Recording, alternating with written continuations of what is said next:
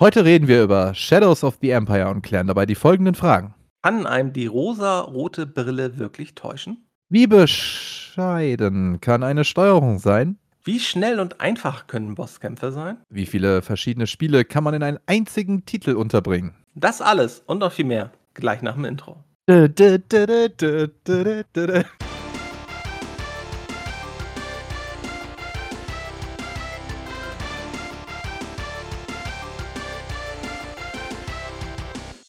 Aloha, ihr Lieben. Ich wünsche euch einen wunderschönen guten Morgen, Mittag, Abend oder gute Nacht, je nachdem, wann ihr diesen wunderschönen Podcast hört. Wir sind wieder zurück und heute reden wir über Star Wars Shadows of the Empire. Lieber Bacon, ich begrüße dich. Hallöchen. Hallo. Lass mal nur über den ersten und letzten Level reden und alles dazwischen verschweigen, okay? Ich finde, das ist eine gute Idee. Warum denn dann ausgerechnet über zwei Fluglevel? Ja, okay, Ja, was die harmlosesten Level waren. Ja, nicht unbedingt die harmlosen, aber das sind meiner Meinung nach die, die am besten gelungen sind in diesem Spiel. Ah, mit Abstand. Was haben wir denn über das Spiel zu sagen? Wir haben uns mal wieder in unserem äh, wunderschönen, äh, perfekt vorbereiteten Dokument so gar keine äh, technischen Daten aufgeschrieben. Ja, aber du, brauchst ja auch gar nicht so viel technische Daten. Also das Spiel erschien Ende 96 in Amerika, 97 im März für die Nintendo 64. ähm, In Europa. In Europa, genau. Gesagt, in den USA ein paar Monate früher, Ende 96, sozusagen noch passend zum Weihnachtsgeschäft. Ungefähr ein halbes Jahr später erschien es dann auch für einen PC. Und es hatte damals was Besonderes, so ein bisschen was Besonderes für 1997. Es erforderte eine 3D-Grafikkarte. Dafür war dann die. Hardwareanforderung nicht so hoch.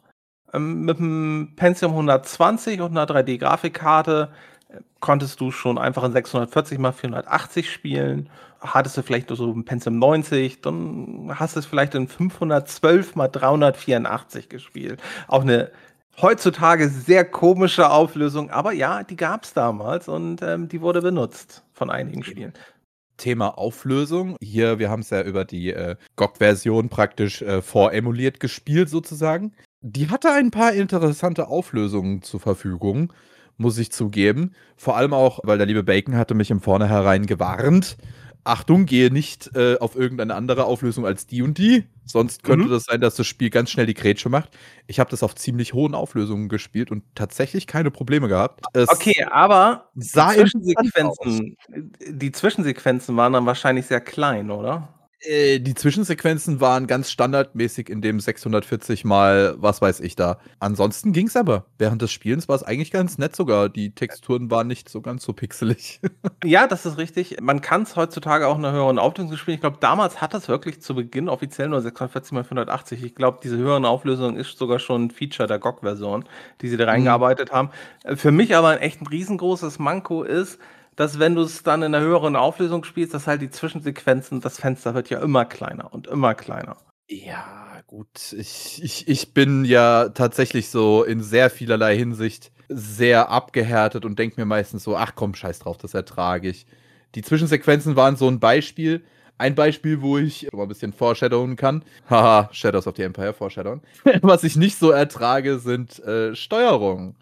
Da bin ich ganz Okay, ja, nicht ja, nee, la, genau. Dann, dann lass direkt zu Beginn über die Steuerung reden. Also ich Wollen, fand die wollen wir total, das wirklich tun? ich, ich fand die total fluffig, hatte da keine Probleme mit im ersten und letzten Level. So. Soll ich meine Meinung dazu sagen? Nee, nee, sag, sag du ruhig deine Meinung und dann können wir sie ja auch ein bisschen genauer begründen, weil ja, man kann über die Steuerung reden. It was the biggest piece of dog shit. Also ich habe schon schlimmere Steuerungen gehabt in Spielen, aber wirklich nicht viele, muss ich sagen. nicht viele. Und je mehr ich das gespielt habe, also, also das Spiel bietet halt, also ne, es spielt im Star Wars-Universum und das Spiel bietet unterschiedliche Missionstypen. Wir haben halt Flugmissionen. Wir gehen nachher auch noch mal die Missionen alle vielleicht mal Ja. kurz so ein bisschen durch. Wir haben halt äh, Flugmissionen, wir haben ähm, Ego-Shooter oder Shooter-Missionen, Ja, Third-Person-Shooter-Missionen, kannst Ego-Shooter. du wählen. Du kannst auch in die Ego gehen.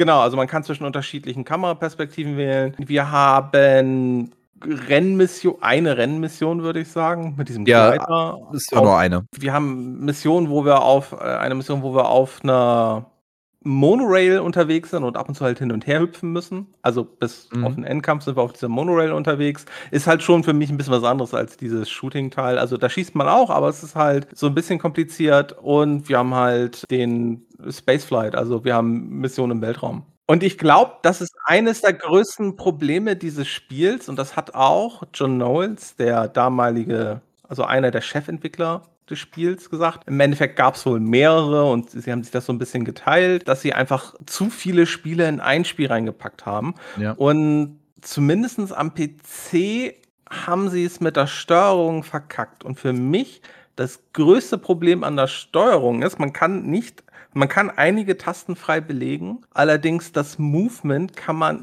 nicht frei belegen. Man hat auch ein Maus-Movement und das führt, wenn man zu Fuß unterwegs ist, zu vielen, vielen unnötigen Toden, Und Problemen, weil man es nicht deaktivieren kann. Das muss doch vielleicht noch dazu gesagt werden. weil man kann zwar dann seine Tastaturbelegung für vorwärts, rückwärts und zur Seite und so, was da auch teilweise ganz gut ist, weil du kannst dann schön strafen, wenn du dann in diesen Kämpfen bist, kannst du schön nach links und rechts strafen, schön den Feinden ausweichen. Das geht mit dem Gamepad halt echt nicht so gut, muss man einfach sagen. Das ist da wesentlich komplizierter. Ähm, man könnte auch mit der Maus strafen nach links, rechts. Und das ist halt das Problem. Man kann sich mit der Maus nicht drehen, ohne seinen Charakter zu bewegen. Also sobald man die Ja. Maus bewegt, bewegt sich der Charakter entweder nach vorne, hinten, rechts oder links. Und das Genau. führte, also vielleicht, ne, wir müssen ja bedenken, es ist 1997, äh, meine Freundin ist weg und in der Südsee, und, nee, das war, glaube ich, sogar noch früher. Nein, also es ist 1997, ähm, es haben sich jetzt noch nicht unbedingt so diese Steuerungsstandards komplett durchgesetzt. Ja. Du lachst immer noch. Ja. Der kam unerwartet. ja, da kam auch bei mir unerwartet. Ich glaube auch das Jahr ist falsch, aber egal. Es ist egal, es kam trotzdem gut.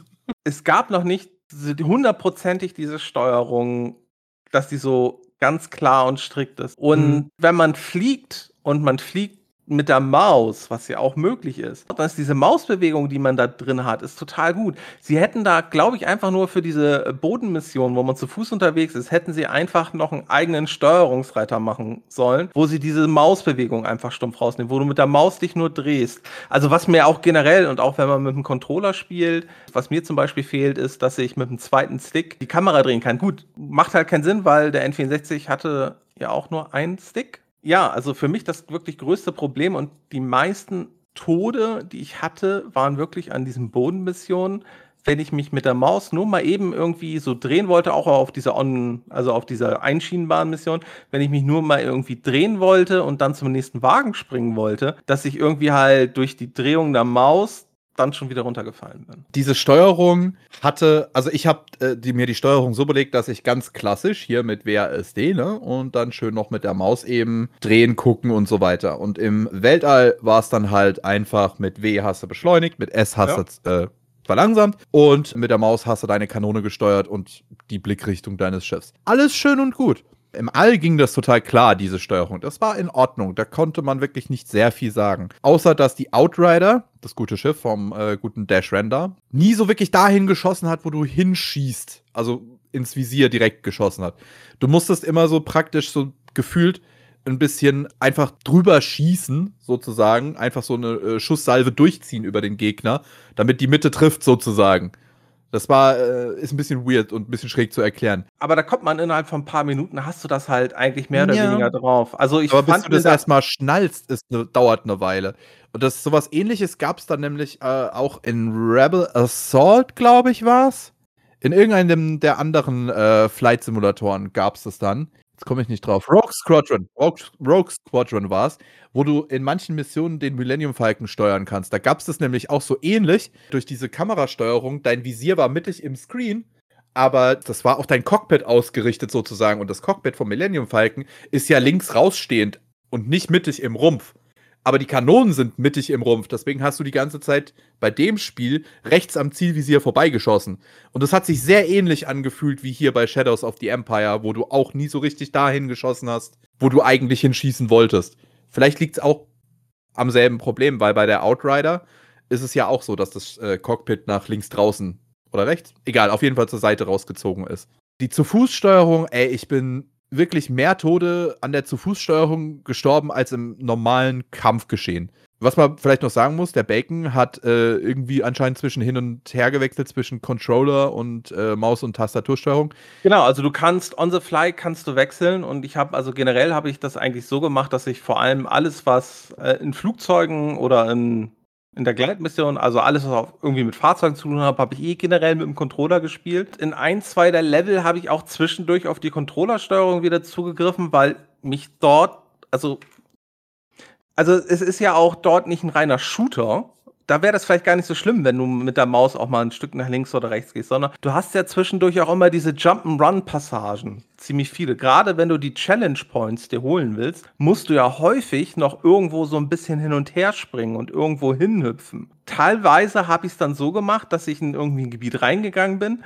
Ich habe dann eben ähm, geschossen. Du hast ja ein Auto-Aim. Ja. Du, ähm, was aber, wie gesagt, auch total Sinn macht, gerade falls du es mit dem Controller spielst kann ich das voll und ganz verstehen, dass sie den da drin haben. Äh, habe also sozusagen das Gebiet erstmal ein bisschen aufgeräumt und wenn es dann an eine Jump'n'Run-Passage ging, habe ich dann teilweise auf den Controller gewechselt, wo mich zwar auch vieles gestört hat, aber wo ich dann teilweise besser durch diese Jump'n'Run-Passagen kam. Und ich persönlich habe das komplette Spiel von A bis Z tatsächlich in Maus- und Tastatursteuerung gespielt. Ich habe es irgendwo in unserem schönen Dokument, habe ich es reingeschrieben geschrieben. Ah, hier oben habe ich sehr äh, diplomatisch ausgedrückt. Stormy hat sich extremst an der PC-Steuerung gestört. Hier unten habe ich es ein bisschen weniger diplomatisch ausgedrückt irgendwo. Von wegen, die Steuerung im All mit Maus und Tastatur war purer Hass. Aber nicht in jeder Mission tatsächlich. In der äh, ersten Mission war es purer Hass. Also ich habe es komplett nur mit Maus und Tastatur gespielt. Ich habe den Controller nicht rausgeholt. Was vielleicht in Retrospect, wie man so schön sagt, die bessere Idee gewesen wäre für manche Sachen was, ich, was wir vorher noch gar nicht angesprochen haben in der Vorbereitung. Ich hatte so ein interessantes Problem. Da wollte ich dich tatsächlich eigentlich noch fragen, ob du das auch hattest. Hier im Gal Spaceport war das in der Mission. Da gab es so eine Stelle, da war oben auf so einer Säule, so einer äh, Wüstensäule, so eine, äh, ein Extra Life. Und da bin ich runtergehüpft von dieser Extra Säule dann, nachdem ich dieses Extra Life oder, keine Ahnung, Challenge Point, glaube ich, hieß die, die Dinger. Äh, also, es gab, es, also, also es gibt halt die silbernen, das sind Challenge Points, und es gibt die roten, das sind Extra Leben. Dann war es ein Challenge Point. Das war nämlich ein silberner. Mhm. Und äh, da bin ich von dieser Säule runtergehüpft. Und dann ist der Dash, obwohl ich keinen Jetpack noch nicht hatte, den hast du erst später in der Mission gekriegt, richtig schön so runtergeschwebt einfach nur. Das habe ich auch aufgeschrieben, weil das ist mir auch ein, zwei Mal aufgefallen. Also generell können wir festhalten, die Steuerung ist schwammig. Mehr als schwammig, aber okay. das Sprung-Fallverhalten ist interessant. Das habe ich, also äh, an die Stelle erinnere ich mich nicht, aber ich habe das auch mehrfach gehabt, wenn du zu Fuß unterwegs bist. Teilweise fällst du direkt runter, teilweise schwebst du irgendwie, weil sie da, äh, keine mhm. Ahnung, vielleicht, vielleicht haben sie dort irgendwie eine unsichtbare Wand teilweise, an der du dann entlang gleitest. Anders kann ich mir das eigentlich kaum, kaum erklären. Das macht es halt auch nicht einfacher, weil du teilweise halt nicht weißt, äh, gerade unebene Böden, manchmal rutscht du an denen auch so runter. Also ja. das war auch, das ja, war auch an diesem Gold Spaceport. Deswegen bin ich dann nämlich irgendwann auf das Gamepad wieder gegangen. Bin immer irgendwie möglichst nah an der Wand entlang gelaufen und teilweise auch immer nur einzelne Schritte, weil da gab es eine Stelle, da bin ich glaube ich vier oder fünf Mal einfach, also das war halt ein recht schmaler Bereich, aber ich bin dann irgendwie immer zur Seite runtergerutscht und ich hab's nicht verstanden. Um das mal so ein bisschen äh, noch mehr, sage ich mal, in Szene zu setzen für unsere werten Zuhörer. Es war praktisch so, als hättest du in manchen Bereichen die, äh, die Gravitation niedriger gemacht. Dass es praktisch so äh, wäre, wie wenn du auf dem Mond wärst, dass du höher springen konntest und so einen leichten Schwebeeffekt dann hattest. Oder wenn du gefallen bist, dass du auch diesen Schwebeeffekt hattest und ziemlich äh, langsam so zum Boden gesunken bist, anstatt richtig zu fallen. Ja, das war an ein paar Stellen so. Am meisten ist es mir im Gal Spaceport aufgefallen. Also so eine Wüsten Wüsten-Map war das. Auch ganz oft bei dieser wo du vorhin auch schon angesprochen hast, bei der schönen Springmission in Ort Mantell auf dem Schrottplatz zwischen den Waggons hin und her zu springen. Da ist mir das auch oft aufgefallen, dass er teilweise so ein bisschen hin und her geschwobert ist. Das war wirklich seltsam. Ja, und, und ganz schlimm ist es dann, wenn du mal nicht auf einer Gerade springst. Ja. Das endet fast immer im Tod.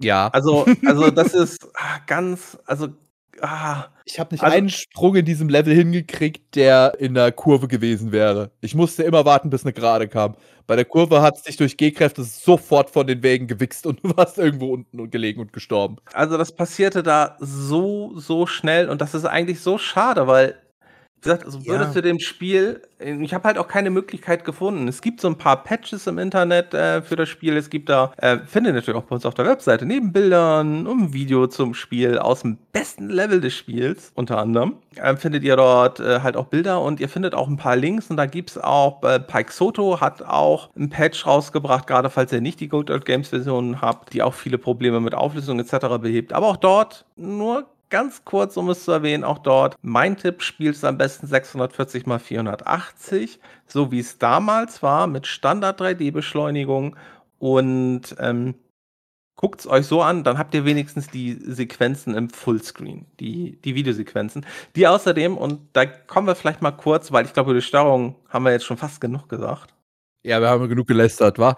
Ne, ich wollte nur noch äh, ich wollte nur noch sagen, wenn's so ist wie bei mir, ihr könnt mal ausprobieren, ob die höheren Auflösungen funktionieren und wenn ihr euch an den kleineren, äh, sage ich mal, eingekästelten Zwischensequenzen nicht so sehr stört, dann probiert auch mal die höheren Auflösungen, aber wenn es Probleme gibt oder euch die Auflösung dann halt stört, dann bleibt halt auf der nativen Auflösung, sage ich jetzt mal, wie's ursprünglich war. Äh, es gab auch und das will ich eben kurz, um um das einfach abgehakt zu haben. Es gab 'n paar Unterschiede zwischen der Nintendo 64 und der PC-Version. Das Nintendo 64 hatte ja anders als die PC-Version kein, äh, CD-ROM-Laufwerk, sondern hat noch mit Cartridges gearbeitet und Cartridges hatten natürlich Größenbegrenzung. Deswegen hat man, ähm, bei der Nintendo-Version nur MIDI-Sound, weil MIDI-Dateien einfach kleiner sind, wenn wir am PC halt, äh, den richtigen Star-Wars-Sound erleben, obwohl man auch sagen muss, sie haben auch einiges neu komponiert. Was natürlich auch anders ist, am PC hast du halt diese Zwischensequenzen, auf'm N64 ging es nicht.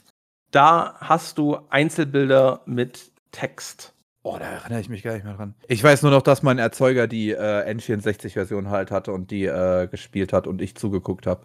Aber ich habe ja jetzt die, äh, hier, äh, GOG-Version gespielt. Die war ja tatsächlich hier mit den richtigen Zwischensequenzen, also Genau, also und die GOG-Version, war jetzt äh, auch Jahre her, also ich konnte mich jetzt halt einfach nicht mehr dran erinnern. Genau, also die Good Old Games Version ist halt die alte PC-Version mit 'n paar Patches schon, äh, Mhm. sozusagen und, ähm, hat natürlich auch die Zwischensequenzen so, wie man's kennt und sich wünscht. Und halt auch 'ne höhere Auflösung. Die Nintendo-Version lief wohl nur knapp mit 320 mal 240. Wie gesagt, am PC kommt man mit 640 mal 480, brauchte aber halt 'ne 3D-Beschleunigerkarte. Wie gesagt, über die Steuerung haben wir schon mehr als genug gesagt. Dann kommen wir doch mal eigentlich zum eigentlichen Spiel. Also, was ich eigentlich spannend finde, bevor wir vielleicht zum Spiel kommen, ist, ähm, der Entwickler, der John Knowles. Der hat, Ja. Während er bei LucasArts war da war er von Anfang der 90er bis Mitte der 2000er, hat er, glaube ich, 26 Star-Wars-Spiele gemacht. Also, Wow. mitgearbeitet an 26 Star-Wars-Spielen. Und also, es fing auch an, ähm, gab's ja grade zu Beginn der 90er gab's zum Beispiel auf'm Super Nintendo gab's dann ja irgendwie Super Star Wars und so 'n Kram, so Jump Oh ja. Äh, Sachen. Er hat mit an Rebel Assault 2 zum Beispiel arb gearbeitet, äh, einem der Spiele, die wirklich 'n ganz großen Platz in meinem Herzen haben. Äh, und hat später aber auch noch an unzähligen anderen weiterentwickelt also auch mitgearbeitet. 24 Star-Wars-Spiele waren's außerdem. Welches ist denn dein Lieblings-Star-Wars-Spiel? Oh, das ist keins von denen, mein Lieber. Es tut mir leid. Ja, Es das ist ja nicht schlimm. Also, mein allerliebstes, äh, Lieblings-Star-Wars-Spiel ist nicht mal eins, was die meisten als ein gutes Star-Wars-Spiel bezeichnen würden. Es ist nämlich Star Wars Knights of the Old Republic 2. Nämlich bei dem Spiel ich verstehe die Frustration der vielen Fans, dass es sehr unfertig wirkt zum Ende hin, aber es ist trotzdem für mich persönlich, äh, mein Lieblings-Star-Wars-Spiel. Es macht viele Dinge besser als der 1. Leider wurden die Entwickler ein bisschen gerusht zum Ende hin, weswegen es da ein paar Problemchen gibt zum Ende hin. Ist trotzdem mein Lieblings-Star-Wars-Spiel. Aber von den ganzen alten Retro-Dingern ist es Rogue Squadron. Nur um's eben kurz zu erwähnen, ist es auch ein Star-Wars-Spiel, was nicht von LucasArts selbst gemacht wurde, sondern Knights of the Old Republic ist ja Ja, BioWare. die waren von BioWare, genau, genau, genau. Guck mal, da kommt meine, äh, hier Liebe für Mass Effect auch ja schon, äh, ne? Guck mal, da hat's angefangen, nicht erst bei Mass Effect 1, mit KOTOR hat's angefangen. Aber ja, von den alten, ehrwürdigen, klassischen war's tatsächlich Rogue Squadron und Republic Commando. Das ist zwar nicht ganz so alt wie Rogue Squadron, aber das fand ich auch ziemlich gut. Gut, er hat jetzt auch an Rogue Squadron nicht mitgemacht, weil ich glaube, Rogue Squadron war auch 'n Factor 5 Spiel, wenn ich mich nicht irre. War, glaube ich, auch für LucasArts und Kann ich glaube. Factor 5 damals gemacht. Was dann ja nicht auf dem N64, sondern auf dem Gamecube, glaube ich, ne? War, glaube ich, eins der, ähm, Ja, eins der, ja, ja, ja. eins der Spiele, die quasi zu Release rauskamen. Das fand ich damals eigentlich total, äh, total krass, dass Nintendo äh, das hingekriegt hat, dass sie so viele Star Wars Spiele hatten. Ja, es gab auch welche auf anderen ähm, Systemen, also so ein Dark Forces gab es auch auf der PlayStation. Es gab Ja. Masters auf Teres Käsi, wo ich immer noch denke, die haben sich, äh, äh, es klingt für mich immer nach Käse, was irgendwie so ein. Action-Prügler war, habe ich noch nie von gehört, Oh. aber, aber, aber wenn man sonst so guckt, gerade nach Konsolenspielen äh, sind halt auch sehr viele, also viele der Spiele, die auf Konsolen erschienen sind, liefen dann auch, auch, auch auf einer Nintendo-Konsole. An, an sehr vielen Spielen äh, war halt äh, John Knowles beteiligt. Heutzutage ist immer noch, ist immer noch ein Entwickler, arbeitet immer noch ganz fleißig und zwar an der Forza-Serie ist er aktuell wohl mit. drin. Ach, guck mal. Guck mal an. Ja. Ja, äh, hier. Ist, er- ist zur ähm, bösen Seite der Macht gewechselt zu Microsoft. Ja, also ich kann sagen, hier äh, Masters of Teres Kesi wollte ich gerade noch sagen. Das hatte mein Erzeuger tatsächlich. Und ja, das war kein sehr toller Prügler. Also ich war hab mich gelangweilt des Todes beim Zuschauen. Es tut mir jetzt leid für alle Masters of Teres Kesi Fans, die das Spiel richtig hart gefeiert haben. Für mich war es nix, es hat mich wirklich gelangweilt. Aber es freut mich für euch, wenn ihr Spaß dran hattet. Es war einer der wenigen Prügler im Star Wars Universum. Ich glaube, sowas in der Art gab es danach nie wieder. Und diese beiden Auftritte dann von Yoda und Darth Vader in irgendeinem anderen Prügler, ich weiß gar nicht mehr, welcher es war. Das hat dann, glaube ich, die Star Wars-Fans auch nicht mehr so richtig befriedet. Okay, und bevor wir jetzt zum Spiel kommen, noch eine letzte Sache über John Knowles. Eigentlich wollte er fürs Nintendo 64 ein Western-Spiel machen. Weil er hatte Oh. vorher schon an einigen Star Wars-Spielen gearbeitet. Mhm. Aber dann kam Nintendo und hat halt gesagt, bitte, bitte, Bleibt bei Star Wars? macht ein Star Wars-Spiel. Wir hätten da gerne, wir hätten da gerne eins. Es sollte auch eigentlich schon zum Release der Konsole erscheinen. Kam halt ein paar Monate später. Und was er halt sagt, was er, ähm, also auch Links zu den Interviews findet ihr natürlich bei uns auf der Webseite. Er hatte dort auch mit Miyamoto zu tun von Nintendo. Der hatte nämlich mal. ihm mal dann Feedback gegeben. Das war für ihn nicht ganz so erfreulich, weil Miyamoto hat vor allem die Kamerasteuerung und die Steuerung damals kritisiert. Wie es auf, dem, wie es auf dem N64, ich habe es nie auf dem N64 gespielt, ähm, das Spiel, ähm, aber gesagt, äh, vielleicht lief es, also es dürfte ähnlich gewesen sein wie jetzt auf dem PC-Controller, würde ich mal behaupten. Halt nicht perfekt. Insgesamt waren sie auch generell mit den Animationen nicht so ganz zufrieden. Sie haben extra mit Motion Capturing gearbeitet, schöne Aufnahmen eigentlich gemacht. Die haben sich aber als unbrauchbar rausgestellt, sodass sie extrem viel nacharbeiten mussten und sozusagen die, die Wireframes dann wieder per Hand größtenteils Hm. animieren mussten. Sie haben die Jedi Engine für das Spiel verwendet. Also eine weiterentwickelte Dark Forces Engine oder auch eine Engine, die dann beispielsweise auch Outlaws angetrieben hat, den Shooter Ach, von. LucasArts. Aber halt schon, würde ich sagen, eine ganz schöne Weiterentwicklung, weil ähm, wir sind jetzt halt viel mehr im 3D-Zeitalter angekommen. Also Monster, Ja. alles, alles ist 3D in diesem Spiel. Ich habe gerade übrigens auch nochmal äh, durch die Credits gelesen, die du uns verlinkt hast von dem John Knowles. Und habe tatsächlich auch für mich noch einige äh, interessante Sachen gesehen, wo er mitgewirkt hat. Er hat bei der Destroy All Humans Reihe mitgewirkt, wusste ich gar nicht. Ich weiß, die ist für die viel, für die meisten nicht so sehr beliebt, aber äh, Destroy All Humans ist für mich halt tatsächlich, vor allem der erste und der zweite Teil, was, was tief in meinem Herzen ist, war eine sehr lustige, äh, alles kaputt mach äh, Serie. Und der Humor ist auch sehr eigen und unübertroffen in der Hinsicht, sage ich mal. Und was hatte ich noch gesehen? Republic Commando hat aus dem, äh, obwohl da wurde er nur in Special genau. Thanks, da wurde er nur, da wurde ihm nur gedankt. Hier, äh, Special Thanks habe ich nämlich auch gerade gesehen. Indiana Jones und die Legende der Kaisergruft. Hust, Aber Hust, äh, sagen, wir nicht, sagen wir nicht mehr zu. Ja, sagen aber- wir es nur mal so. Aber, aber wenn ich mir das jetzt hier so angucke, ja, eigentlich müssen wir irgendwann mal ein Star Wars Jahr einlegen, wo wir 26 Star Wars Folgen machen. aber das äh, na, vielleicht nicht. Oder das werden dann noch mehr, weil es sind ja dann nicht nur die von John Knowles, da kommen ja dann auch noch andere dazu, von BioWare zum Beispiel.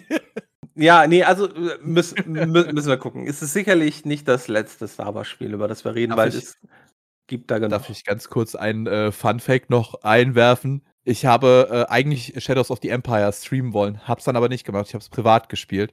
Es wäre das allererste Star Wars Spiel gewesen, was ich jemals gestreamt oder let's played hätte.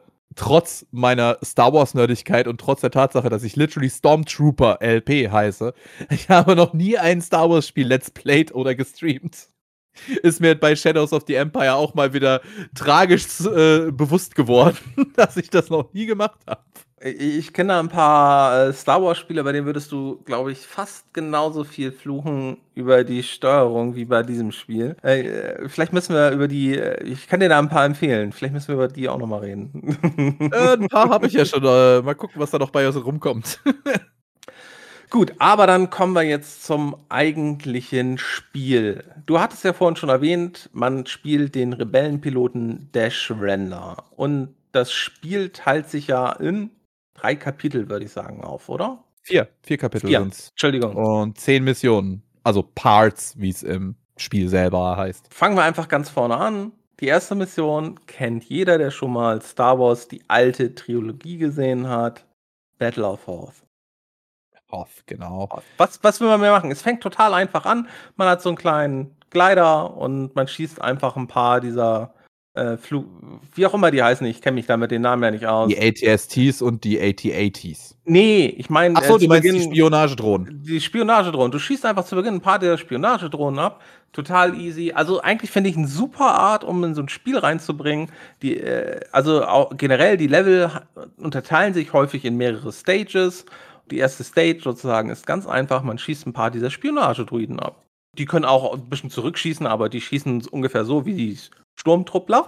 Also sich von denen abschießen zu lassen, da gehört schon viel zu. Man kann, glaube ich, sein Flugzeug im Boden versenken. Man hat eine recht weite Ebene. Das muss man, also generell finde ich, was man sagen kann, das Spiel hat es wirklich gut geschafft und auch, also wenn ich es gerade mit anderen N64-Spielen vergleiche, dass es einem auch wirklich viel Weite gezeigt hat. Also Ja. Natürlich arbeiten sie da auch regelmäßig mit Nebel, aber wenn ich das mit einem meiner N64-Klassiker, die, den ich damals auch mal beim Kumpel gespielt habe, weil ich habe es ja schon mehrfach erwähnt, gerade in der Schulzeit hatte ich häufig Kumpel, die Videospielgeräte zu Hause hatten, die ich nicht hatte, um einfach Hm. möglichst viel zu sehen. Total praktisch. Tut mir auch leid, ich habe euch, ich fand die Leute sicherlich auch sonst total toll und waren nicht nur wegen den Konsolen in den Spielen bei denen. Nein. ich weiß, da haben wir Turok gespielt, das hat mir auch damals richtig viel Spaß gemacht auf dem N64. Turok, ja. Aber wenn ich so vergleiche, so die Weitsicht in Turok, du hast schon viel, viel, viel mehr Nebel als. Ähm, Mm, also du hast nicht so, also das finde ich, haben sie echt richtig gut hingekriegt, diese Weitsicht. Erkaufen sie sich gerade, finde ich, auch in den ersten beiden Missionen, dadurch, dass sie extrem gleich aussehende Eistexturen überall haben. Und die Tatsache, dass die komplette, sag ich mal, bespielbare Fläche oder befliegbare Fläche in dem Fall in einem Talkessel liegt, sag ich mal, und von Bergen umrundet ist. Was auch derselbe äh, Trick ist, wie die meisten Maps in der Might and Magic-Reihe ja, äh, zumindest hier in 6 und 7, besser gemacht wurden. Man hat einfach eine Bergkette drumherum gemacht. Dann sieht man das nicht, dass irgendwann die, die Map halt einfach aufhört. Oder man hat die Map noch ein bisschen weiter gezogen halt und dann. Äh, Aber so ist es ja auch. Du fliegst ja in der Regel gar nicht bis zum Berg ran, sondern wenn du dich halbwegs dran näherst, dann kommt irgendwie Return to the Battlefield und das Flugzeug dreht automatisch um. Du fliegst wieder in die Gegenrichtung. Also gut, wir haben jetzt gerade diese Spionagedruiden umgebracht. Kommt also die nächste Stage und dann hat man Spionagedruiden und ein paar ATST. Die ATST lassen sich eigentlich total einfach abschießen. Äh, man muss Ja. einfach nur immer auf den oberen Teil ordentlich raufpfeffern. Muss halt ein bisschen mehr aufpassen als bei den Spionagedruiden, weil die wenden sich dir vielleicht auch zu und schießen auf dich und so viel hält halt so ein Snowglider, hält halt nicht so viel aus. Aber auch das noch ganz easy. Dann wird's richtig geil und deswegen liebe ich die erste Mission. Dann darfst du ein AT-AT runterholen. Also umnatzen. Umnatzen. Du Schweinchen! du Perversling! Du bist das Schweinchen. und, und ich finde, das haben sie auch eigentlich ganz gut gemacht. Also man kann Oh. auch, man kann auch in diesen Gleitermissionen oder auch in den Weltraummissionen kann man auch ähm, über äh, unterschiedliche Cockpit-Perspektiven spielen. Meistens spiele ich aber in der Standardperspektive. Man fliegt einfach nah ran an den, also gerade, gerade wenn dann AT-AT da ist, ist mein Tipp, bringt erst alles andere um, also die ganzen Spionagedruiden, die ATSTs, dann habt ihr Ruhe vor denen und dann fliegt ihr einfach äh, an den AT-AT ran, dann bremst ihr und dann ha haut ihr halt eine Harpune raus und macht drei Runden um den AT-AT. Ich glaube, drei Runden ungefähr sind es. Am besten, wie gesagt, die ganze Zeit langsam fliegen. Dann geht's eigentlich und dann fällt er um. Und man fühlt sich einfach total geil. Und ich glaube, dann darfst, darfst du es danach noch gegen zwei AT-ATs machen. Ich glaube, du bringst drei AT-ATs zu Fall. Ja, genau. Und, und das ist, das ist einfach total geil. Also natürlich, äh, vorher hast du natürlich auch schon Star Wars typisch, so ein richtiges Intro mit diesem fließenden Text und so. Ne? Also Star Wars Atmosphäre pur und dann fängst du dort an und ich glaube, einen besseren Start für das Spiel hätten sie nicht wählen können. Was man auch eben kurz sagen muss, am PC gab es auch eine Demo-Version, die kam allerdings erst nach dem Test in den Zeitschriften raus. Und in der Demo-Version konnte man die Mission 1 wohl spielen. Ich habe sie nie gespielt. Ich auch nicht. Aber äh, nach dem, was ich gelesen habe, war die Demo-Mission Mission 1. Ich weiß nicht, ob sie komplett oder vielleicht war es nur der erste AT-AT-Kampf. Und ich glaube, einen besseren Start für das Spiel. Wie gesagt, hätte man sich nicht denken können. Es hat sich auch wesentlich besser verkauft, als sie gedacht haben. Auf der Nintendo-Konsole wohl mehr äh, Verkaufe von mehreren Millionen. Am PC hatten sie vielleicht mit 50 bis 100.000 Verkäufen gerechnet. Es war aber auch wohl jenseits von einer halben Million Verkäufe, also auch ein großer, großer Erfolg. Aber der schöne, schöne Einstieg konnte ja auf Dauer nicht darüber hinwegtäuschen, sage ich mal. Ich hatte hier die rosa Retro-Brille auf. Als ich mich zurückerinnert habe, hat die rosa Retro-Brille gesagt, das Spiel ist toll.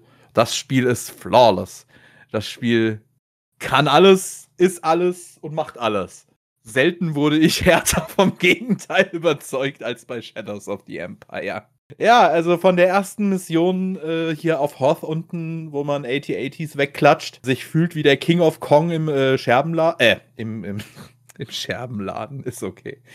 äh, Im Porzellanladen, ja. Ja, aber wenn du als King of Kong drinne bist, dann ist es ja schon ein Scherbenladen. Also von ja, okay, stimmt auch wieder. Da, da, da, fällt das ganz schnell ein bisschen ab, weil dann hat man vielleicht jahrelang nicht äh, diese, diese Steuerung von einem Raumschiff im All gehabt und dann kommt man eben ins All und da vor einem Sternzerstörer. Gut, der ist nicht viel präsent. Ja, du hast jetzt aber, du hast jetzt ein Level ausgelassen. Du hast Hä? den es. Ja, wir sind ist, noch. Das ist doch der Escape-Level. Escape from Echo. Ach nee, da kommt ja noch was zwischendrin. Oh, I'm so sorry. Okay, ja, okay, es geht nicht sofort Backup. ja, oh, oh, ah, so würde ich es nicht sagen. Ähm, okay, äh, da haben wir unterschiedliche Ansichten. Also ich finde, es geht bergab und mit dem nächsten Level geht es dir dann ein Stück bergauf. Escape from Echo Base bringt dich dann halt in die schöne Steuerung. Also du, du hast halt dann so ein Shooter-Level, der halt wirklich, gerade wenn du den ersten Level gespielt hast, also er ist nicht schlecht. Aber was mich jetzt am meisten an diesem Level gestört hat. Du bist halt in der Rebellenbasis, ähm, du willst fliehen, das geht aber nicht, weil die Generatoren halt schon kaputt sind. Du musst irgendwie einen Notgenerator anwerfen, damit du fliehen kannst. Ganz grob. Und es, Sturmtruppen sind, also die, das Imperium ist dort halt auch schon da. Die Sturmtruppen schießen übrigens in dem Spiel überraschend gut, muss man mal ganz kurz auch festhalten. Also die, die patzen dich ganz schön schnell weg, wenn du nicht aufpasst. Das ist richtig. Also die, die treffen auf jeden Fall. Und äh, du läufst dann halt durch die Basis. Dann ist so halt eine, eigentlich eine ganz normale Shooter-Sequenz. Ich finde, da ist die Steuerung auch noch nicht ganz so nervig, weil es vor allem, du hast in diesem Level wenig also wenn du die Challenge Points dir nicht alle holen willst, hast du wenig Jump'n'Run-Einlagen. Die Challenge Points sind ja. halt doch häufig so, da musst du auch mal über einen über Abgrund springen, um zum Challenge Point zu kommen und so. Oder, oder die Challenge Points sind auch teilweise in Kisten drin. Neben, neben äh, Sturmtruppen hast du auch noch äh, einige Monster. Ja, Wampa. genau. Wampas, die du aber glaube ich, an sich alle umgehen kannst. Also die, die an die ich mich jetzt gerade erinnere, sind fünf. Äh, wovon, ja, wovon vier in zwei Räumen sind, wo du erst äh, die Gefängnisse aufmachen musst, damit sie rauskommen. Warum macht man es? Weil da liegt extra Munition, die, die, die Waffe, also man hat halt eine Laserpistole, äh, die hat aber unterschiedliche Munitionsmodi und da gibt es dann halt teilweise andere Munition und mm, ist vielleicht gar nicht mal verkehrt, sich die zu holen. Kommen wir auch in diesem Level schon drauf, wofür man die ganz gut gebrauchen kann. Aber eigentlich finde ich, spielt sich das noch ganz flüssig und auch eine Szene, da finde ich, haben sie richtig geil ein bisschen Action reingebracht. Da kommst du in so einen langen Korridor und denkst, denkst dir nichts bei. Und dann läufst du und dann bricht unter dir das Eis auf. Mhm, und dann gehen die zwei Eisböden links und rechts weg. Und dann wird da übrigens auch ein Challenge Point und ein Extra-Leben revealed, by the way. Ja. das ähm, ist so gemeint, ich habe die nicht gekriegt. Nee, äh, nee, nee, ich hab's aber, also ich persönlich habe es aber auch nicht drauf angelegt. Ich kann auch, ich gebe auch jetzt wieder zu, ich habe es nur auf dem einfachen Schwierigkeitsgrad durchgespielt. Also ich habe das Spiel, glaube ich, 99 mir geholt. Also alt, da war es definitiv schon irgendeine Budget-Serie, war das dann draußen. Und da habe ich es damals halt sicherlich auch mal auf normal durchgespielt, aber jetzt zum Wiederanspielen, zum Retro-Spielen nur auf einfach. Du hast es ja, glaube ich, dreimal durchgespielt auf Ich einfach, es mittel, hart? äh, zweieinhalb Mal durchgespielt. Ich habe es auf leicht äh, zum Einstieg halt äh, durchgespielt. Ich habe es dann nochmal auf normal durchgespielt und habe mich dann an dem harten äh, Schwierigkeitsgrad gewagt und das war eine, äh, ein absoluter Hirnfick, nenne ich es jetzt mal. ich habe dann mir, mich auch ein bisschen durch die Foren durchgewälzt, so ein bisschen wegen der Schwierigkeitsgrade, aber es gibt noch einen vierten, der heißt Jedi der, der Konsens in der Community äh, von Shadows of the Empire in der Fanbase ist relativ exakt der gleiche, überall, wo du hingehst. Hard ist der schwerste Schwierigkeitsgrad von allen, mit Abstand. Jedi ist leichter. Normalerweise, wenn du bei Jedi angekommen bist, dann hast du genug Erfahrung, dass du genau weißt, wo alle anderen Gegner so rumstehen.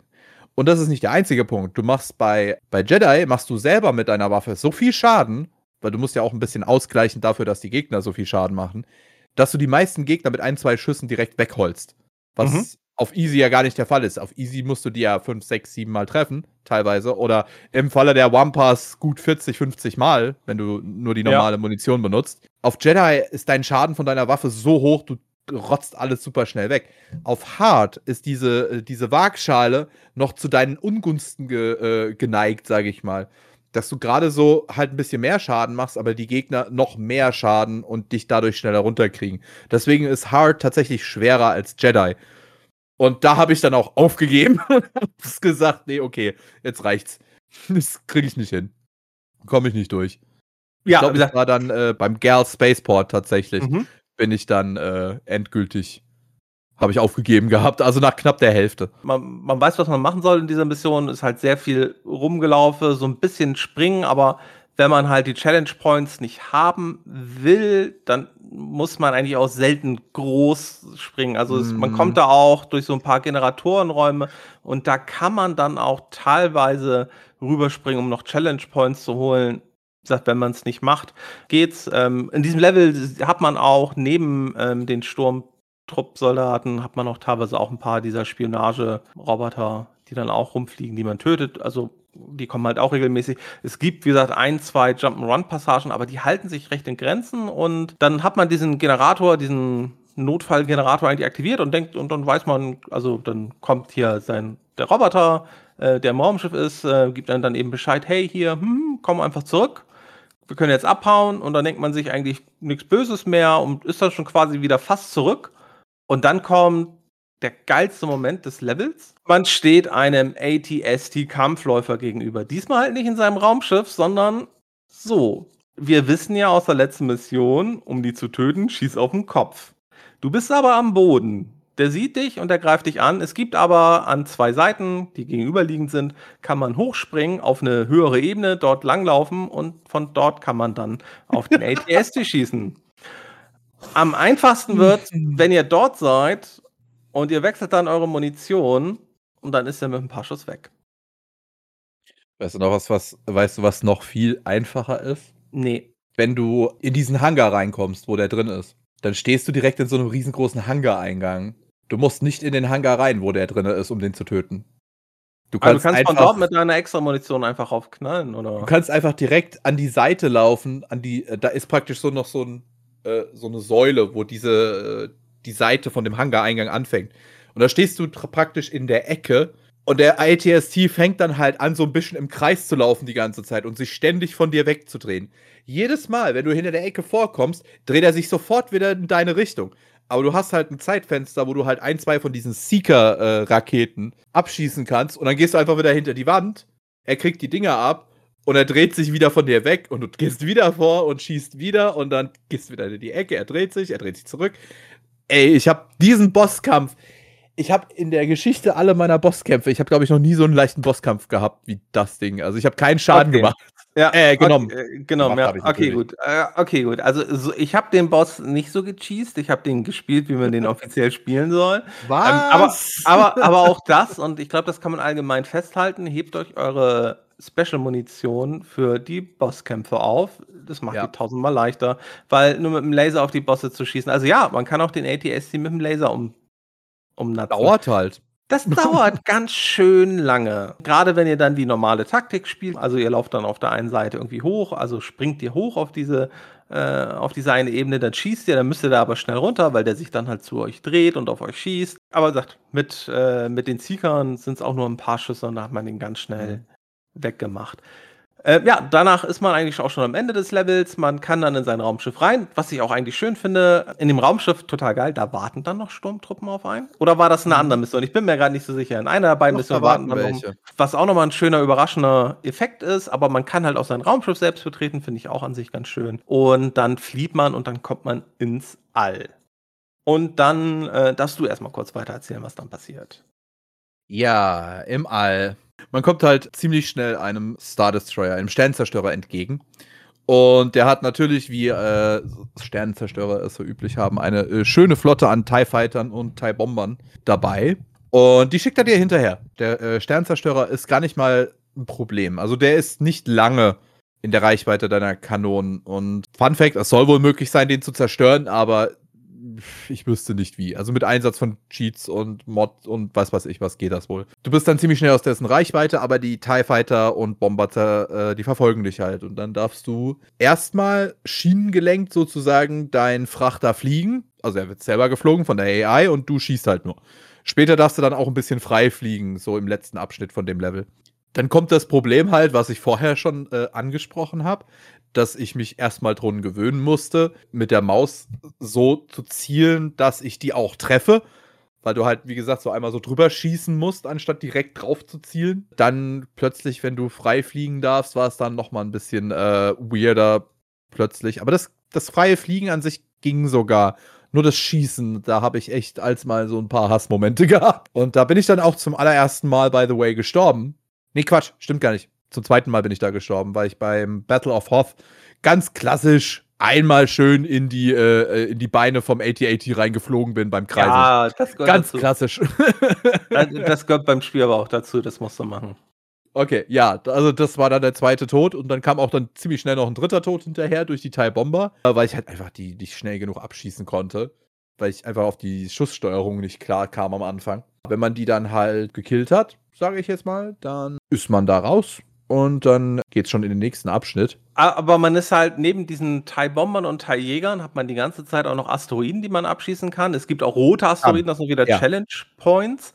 Die Challenge Points weiß ich gar nicht, ob wir überhaupt schon erwähnt haben. Äh, wenn man genug davon in einem Level sammelt, kriegt man zum Beispiel extra Leben. Also ich habe die roten Asteroiden halt gesehen und wusste halt sofort aus der Erinnerung von früher, ah, okay, das sind diese Challenge Point-Dinger. Ich glaube, ein oder zwei enthalten tatsächlich auch extra Leben von den roten Asteroiden direkt. Ja, das kann gut sein. Ja ich habe über das komplette Spiel hinweg diese Challenge Points, wenn ich sie gesehen habe, habe ich sie mitgenommen. Genauso wie die Extra-Leben. Ich habe aber nicht explizit großartig nach denen gesucht. Außer in dem Swoop-Bike-Level. Da bin ich tatsächlich nochmal komplett zurückgefahren. Das kann ich aber später noch erzählen. Äh, sonst eigentlich, also hier diese Tailjäger sind wie gesagt, die fliegen rum, schießen auf einen, die Teilbomber fliegen halt in der Regel an einen ran und dann laden die irgendwie so eine grüne Bombe auf, die sie auf einen schießen. Die kann man auch einzeln abschießen, die Bombe. Für die Teilbombe habe ich meistens immer Raketen benutzt. Da hat man mehrere, die laden dann nach einer Zeit wieder auf. Ach ja, die Raketen, die habe ich im ersten, die ersten, ich glaube, 20 Minuten gar nicht geschnallt, dass ich welche dabei habe. Obwohl der Droide direkt am Anfang in der Zwischensequenz dir buchstäblich sagt, ey, schieß mal mit den Raketen, ich lade dann auf und du schießt dann wieder. ich habe das nicht geschnallt. Also, ich habe die oh. Raketen meistens einfach für die Teilbomber benutzt. Wenn ich richtig gut geschossen habe, habe ich damit auch mal zwei. Ich glaube, ein, zwei Mal habe ich auch drei dann weggefetzt. Dann geht es eigentlich ganz gut. Und ja, dann ist man irgendwann durch. Also, also, wenn man sich an diese komische Schusssteuerung erstmal gewöhnt hat, ist es eigentlich ein, es ist ganz gut machbar, finde ich. Ja, für so ein Actionspiel ist es schon, würde ich sagen. Es ist, ich, ich konnte damit leben. Wo wir gerade bei Star Wars sind, by the way, hast du da einen Kylo Ren hinter dir im Regal stehen? Sehe ich das gerade richtig? Nee, da steht kein Kylo Ren. Neben dem Pilz? Äh, doch, das ist ein Kylo Ren, ja, Entschuldigung. Ich wollte gerade sagen, das sieht doch sehr nach Kylo Ren aus, die äh, Haube da hinten. Ja, äh, wie schön, dass ihr cool. noch nicht mehr weiß, was da steht. Ja, ähm, äh, ich hatte mir früher irgendwann mal vor ein paar Jahren, hatte ich mir mal so eine ähm, Überraschungsbox zuschicken lassen. Ah, jeden Monat. Und okay. da war es dann irgendwann mit drin. Gut, aber kommen wir jetzt zum nächsten Level, des Ornamental Junkyard. Und, äh, Junkyard. Ornamental Junkyard. Schrottplatz. Ja. Schrottplatz. ja. ich finde grafisch eigentlich auch ganz, also grafisch finde ich das Spiel sehr abwechslungsreich. Also auch dieser Level hat wieder ein komplett eigenes. Also ich finde, das haben die insgesamt, diese Stimmung von so einem Schrottplatz äh, im Star Wars-Universum haben sie, finde ich, ganz gut rübergebracht. Also halt sehr viele braun, rot Töne und so. Es wirkt irgendwie mhm. alles sehr man, man hat wirklich das Gefühl, da wird noch, da werden Sachen auch irgendwie auseinandergenommen, vielleicht wird dort auch noch Erz Ja. abgebaut. Sowas kann man sich da echt gut vorstellen. Ähm, das ist halt diese schöne Einschienenbahn, ähm, wo man halt ab und zu zwischen unterschiedlichen Schienen hin und her springen muss. Man hat gerade auch zu Beginn natürlich, muss man über so komische Sachen rüberhüpfen. Manchmal muss man sich ducken. Es kommen Gegner, die man dann abschießen muss. Meistens ist es aber recht leicht, weil zumindest am Mhm. einfachsten Schwierigkeitsgrad sieht man die schon aus weiter Entfernung und dann klickt man einfach fünfmal, wenn man grob in die Richtung und dank Auto-Aim reicht es dann ja auch. Aber wie gesagt, wir hatten schon die Steuerung, ist in diesem Level mein größter, größter Feind gewesen. Sollte man auch vielleicht ganz kurz noch einwerfen, by the way. Zwischen der letzten Mission und dieser Mission sind übrigens ein Zeitsprung von äh, einem Jahr passiert, weil bei der letzten Mission auf Hoth waren wir genau am Anfang von Episode 5, das Imperium schlägt zurück. Jetzt sind wir in dieser Mission kurz vor dem Anfang von Episode 6, die Rückkehr der Jedi-Ritter. Warum, werden wir gleich erfahren. Genau, weil wir sind eigentlich auf der Suche, Han Solo ist verschwunden und Ja, der ist wir sollen weg. ihm helfen. Also der Typ, der diesen komischen Millennium Falcon, der nur ein Abklatsch unser Au- Outrider ist, hat benutzt, der, hallo. der, der, der fehlt. Und wie gesagt, auf äh, Ort Mantell, also wir fahren halt auf dieser Einschienenbahn und es ist ein recht langer Level, würde ich sagen. Also die Fahrt ist sicherlich 10, 15 Minuten, glaube ich. Generell finde ich es eigentlich ganz schön. Das hatten wir noch gar nicht so erwähnt. Es hat aber während des Levels keine Speicherstände, aber man hat halt Checkpoints, die eigentlich recht regelmäßig verteilt sind. Wenn man mal runterfällt, dann äh, Ja, muss man meistens recht fair, muss man ja, sagen. insgesamt ist es schon fair. Natürlich wurde es damals im Test der PC-Version kritisiert, dass man nicht frei speichern kann. Aber gut, es ist halt so, das haben sie jetzt nicht für den PC angepasst, ist, finde ich, kann man, kann man auch vertreten. Also, wir fahren elendig lange auf dieser äh, Einschienenbahn. Das hätte auch, und ich glaube, das war ursprünglich der erste, also ursprünglich war die Idee, sie wollten eine, diese 3D-Engine dafür nutzen, um eigentlich im Western so eine Zugfahrt Ne, dass du irgendwie so einen Mhm. Raubüberfall auf den Zug machst. Und das merkst du, finde ich, in diesem Level. Ne? Also, das ist Ja. halt genau so ein, genau so ein Gefühl. Aber gesagt, irgendwann ist dann diese Zugfahrt auch vorbei. Gesagt, man ist häufig, häufiger hin und her gesprungen, hatte ein paar Gegner.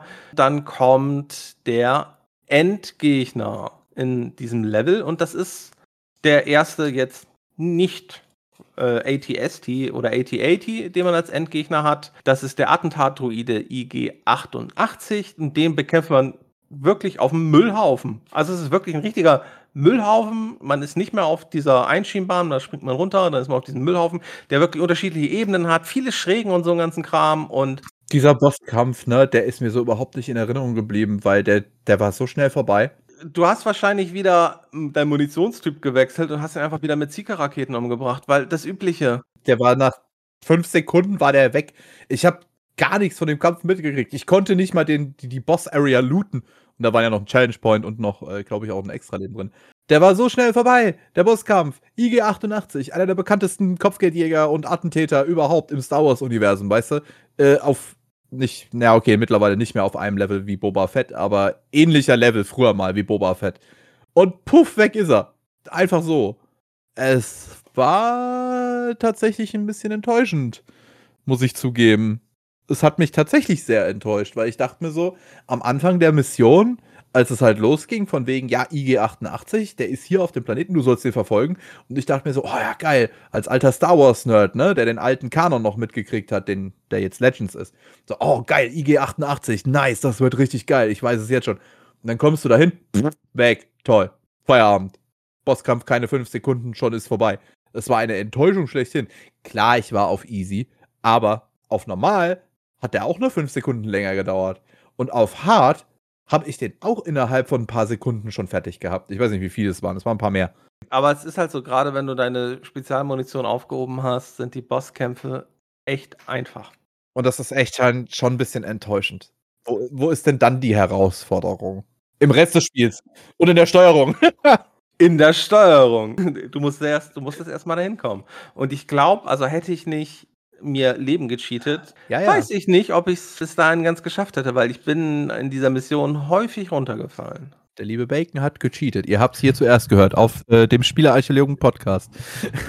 Ja, ich habe schon häufiger zugegeben, dass ich bei Spielen, die wir besprechen, dass ich entweder jetzt gecheatet habe oder dass ich damals gecheatet habe. Ich habe da kein Problem mit. Also gerade im Alles Single, gut. also, also gerade im Singleplayer ist es ja einfach und jetzt gerade zum Ja, einfach noch mal wieder anspielen, ist es, ist es finde ich einfach vollkommen in Ordnung, dass ich Also wenn ich Da dann zum Beispiel würde, ist bis jetzt noch nicht vorgekommen bei den Spieldurchläufen, die ich hatte. Aber wenn es so wäre, wenn ich für den äh, Podcast ein Spiel nochmal äh, revisiten würde, dann würde ich auch zugeben, natürlich, ob ich gecheatet habe dabei oder nicht. Ist jetzt bis jetzt äh, noch nicht der Fall gewesen. Okay, also wir haben jetzt IG-88 umgebracht, der Level ist vorbei und es geht zum Gel Spaceport, wo Mhm. für mich am Ende, also ich glaube, Gel Spaceport ist der längste Level. Äh, es ist auf wieder, jeden Fall.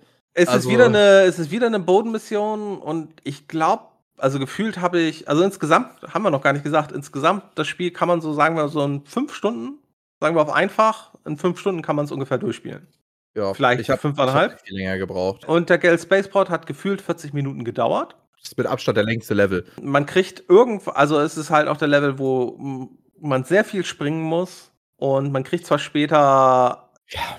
In, in, das, äh, in diesem Level kriegen wir später das Ja. Jetpack, ne? Ja. Ja. Aber ab da an wird es natürlich wesentlich einfacher, weil man hat dann das Jetpack, kommen wir dann gleich auch noch zu, aber, aber vorher kommen wirklich auch viele Passagen, wo man dann irgendeiner, durch irgendwelche Schluchten läuft, die halt teilweise wirklich sehr enge Wege haben, wo wir dieses hatten, dass man runterrutscht und so einen ganzen Kram und dass die Steuerung beim Drehen, dann fällt sie wieder versehentlich runter und da habe ich zum Beispiel auch an einer Stelle, glaube ich, das war entweder aus dem Challenge Point oder ich glaube, es war sogar ein Extra-Leben. Ich habe mir gleich gesagt, ja, nee, scheiß drauf, du versuchst dir nicht das da vorne zu holen. Da hast du keinen Bock drauf, weil da fällst du mindestens zweimal runter, um dir das Extra-Leben zu holen. Das, das muss ja nicht sein. Was ich aber ganz cool finde, am Ende der ersten Sprungpassage, nee, gar nicht mal, das war, glaube ich, nachdem man das Jetpack gekriegt hat, kommt auch wieder ein Kampf gegen ATST. Aber auch wieder total einfach, weil du hast zu dem Zeitpunkt auch wieder einiges an Extra-Munition. Du hast das Jetpack, äh, ich bin einfach auf die höhere Ebene äh, eben raufgedingst und habe ihm einfach ein paar Seeker-Raketen reingehauen. Hat sich erledigt. Ich gehe gerade noch mal einen kurzen Moment zurück an den Moment, wo man den Jetpack bekommt. Das ist ja in so einem Turm oben drinne, beziehungsweise auf so einer Balustrade von einem Turm oben. Und direkt davor ist ein Raum, also vor diesem Turm, vor der Oberfläche, wo der Turm draufsteht, ist noch mal so ein Raum direkt davor. Da geht's ganz tief runter in so einer, wie so eine Säule, wie so ein Rohr, Mhm. was runtergeht, ganz groß. Und da unten ist ein Extra-Leben. Das habe ich gesehen, da unten, dass da ein Extra-Leben ist, als ich runtergefallen bin. Bei, beim Kampf gegen die Gegner, habe ich gesehen. Ich bin direkt am Extra-Leben vorbeigeflogen. Hui, zack, da war's. Hui, ja. Und dann, als ich den Jetpack hatte, bin ich da noch mal so hin zurück. Dachte mir so, hm, holst du dir das jetzt oder nicht? Mit dem Jetpack kannst du. Ich hab's versucht. Und dann bin ich beim ersten Versuch abgestürzt. Und dann habe ich es nochmal versucht. Und dann habe ich es gekriegt. Dann habe ich zwei Leben verraucht dabei, ein Extra-Leben zu holen. Das Jetpack, man hat halt nicht unendlich Energie, man hat halt so eine Energieanzeige, man kann halt mit dem Jetpack einfach äh, Schub geben, dann verbraucht man halt Energie, steigt dafür auch schnell auf, oder man kann halt so einen Schwebemodus gehen, da verbraucht man Energie wirklich sehr langsam, aber das kann man halt wunderbar benutzen, um, ne, man benutzt erst Schub, um Höhe zu gewinnen, dann gleitet man einfach runter. Das Ganze kann man da auch erstmal echt wirklich ausführlich üben und so, und ich finde, das haben sie auch, auch finde ich eigentlich ganz gut ins Spiel gebracht. Da hat man Ja. dann auch teilweise zu Beginn wieder nicht ganz so viele Gegner. Natürlich kommen dann auch mit der Zeit dann wieder Gegner, aber man kann, man kommt da ganz gut dran. Was ich gar nicht erwähnt hatte bisher, die Gegner, ne, wenn die dich treffen, gerade diese blöden Suchroboter, äh, Suchdruiden, ne? Gerade Ja. wenn die dich treffen, du hast auch Rückstoß durch die. Ich bin auch mindestens zwei oder drei Mal an irgendeinem Canyon runtergefallen, weil mich so ein scheiß Suchdruide getroffen hat und der mich halt von der Klippe runtergeschossen hat. Okay, das ist mir tatsächlich nicht passiert. Ich bin meistens, wenn ich irgendwo runtergesemmelt bin, dann echt nur durch Eigenverschulden runtergesemmelt. Durch die Steuerung. Durch die Steuerung und durch Eigenverschulden im Falle des Jetpacks. Ja. Aber durch Rückstoß bin ich tatsächlich nie irgendwo runtergeflogen. Doch ein, zwei Mal, ich glaube, das war auch schon im Escape from Echo Base. Da gab es irgendwo eine Stelle, wo du dann auch so Klippen hast. Da, da, hat, da hat mich so ein Suchdruide angeschossen und ich stand halt ganz blöd und äh, bin halt direkt dann, ich stand auf so einer komischen Ecke und bin halt ein Stück nach hinten dadurch und dann sah ich mich äh, runterfliegen. Aber gut, also wir sind jetzt aber ja auf dem Gel Spaceport und haben den ATST getötet und gehen halt weiter. Da kommen, wie gesagt, auch ein, zwei kleine ähm, Schalterrätsel gibt es da auch. Und wie gesagt, man kann halt ganz viel dann auch erkunden mit dem Jetpack, was finde ich eigentlich ganz geil ist. Also hat mir viel Spaß gemacht, einfach so ein bisschen rumzufliegen, zu gucken, ah, ist da vielleicht noch was, ist da vielleicht auch noch was. Vielleicht habe ich auch deswegen so lange in dem Level gebraucht. Nee, hast du nicht, kann ich dir sagen. Aber ich fand die Schalterrätsel generell im Spiel sehr überschaubar. Ja, Also- nee, also Also auch vom Schwierigkeitsgrad her. trotzdem ist ganz schön, dass da, dass da sowas Ja, drin das ist. auf jeden Also, und War ich habe kurze Abwechslung.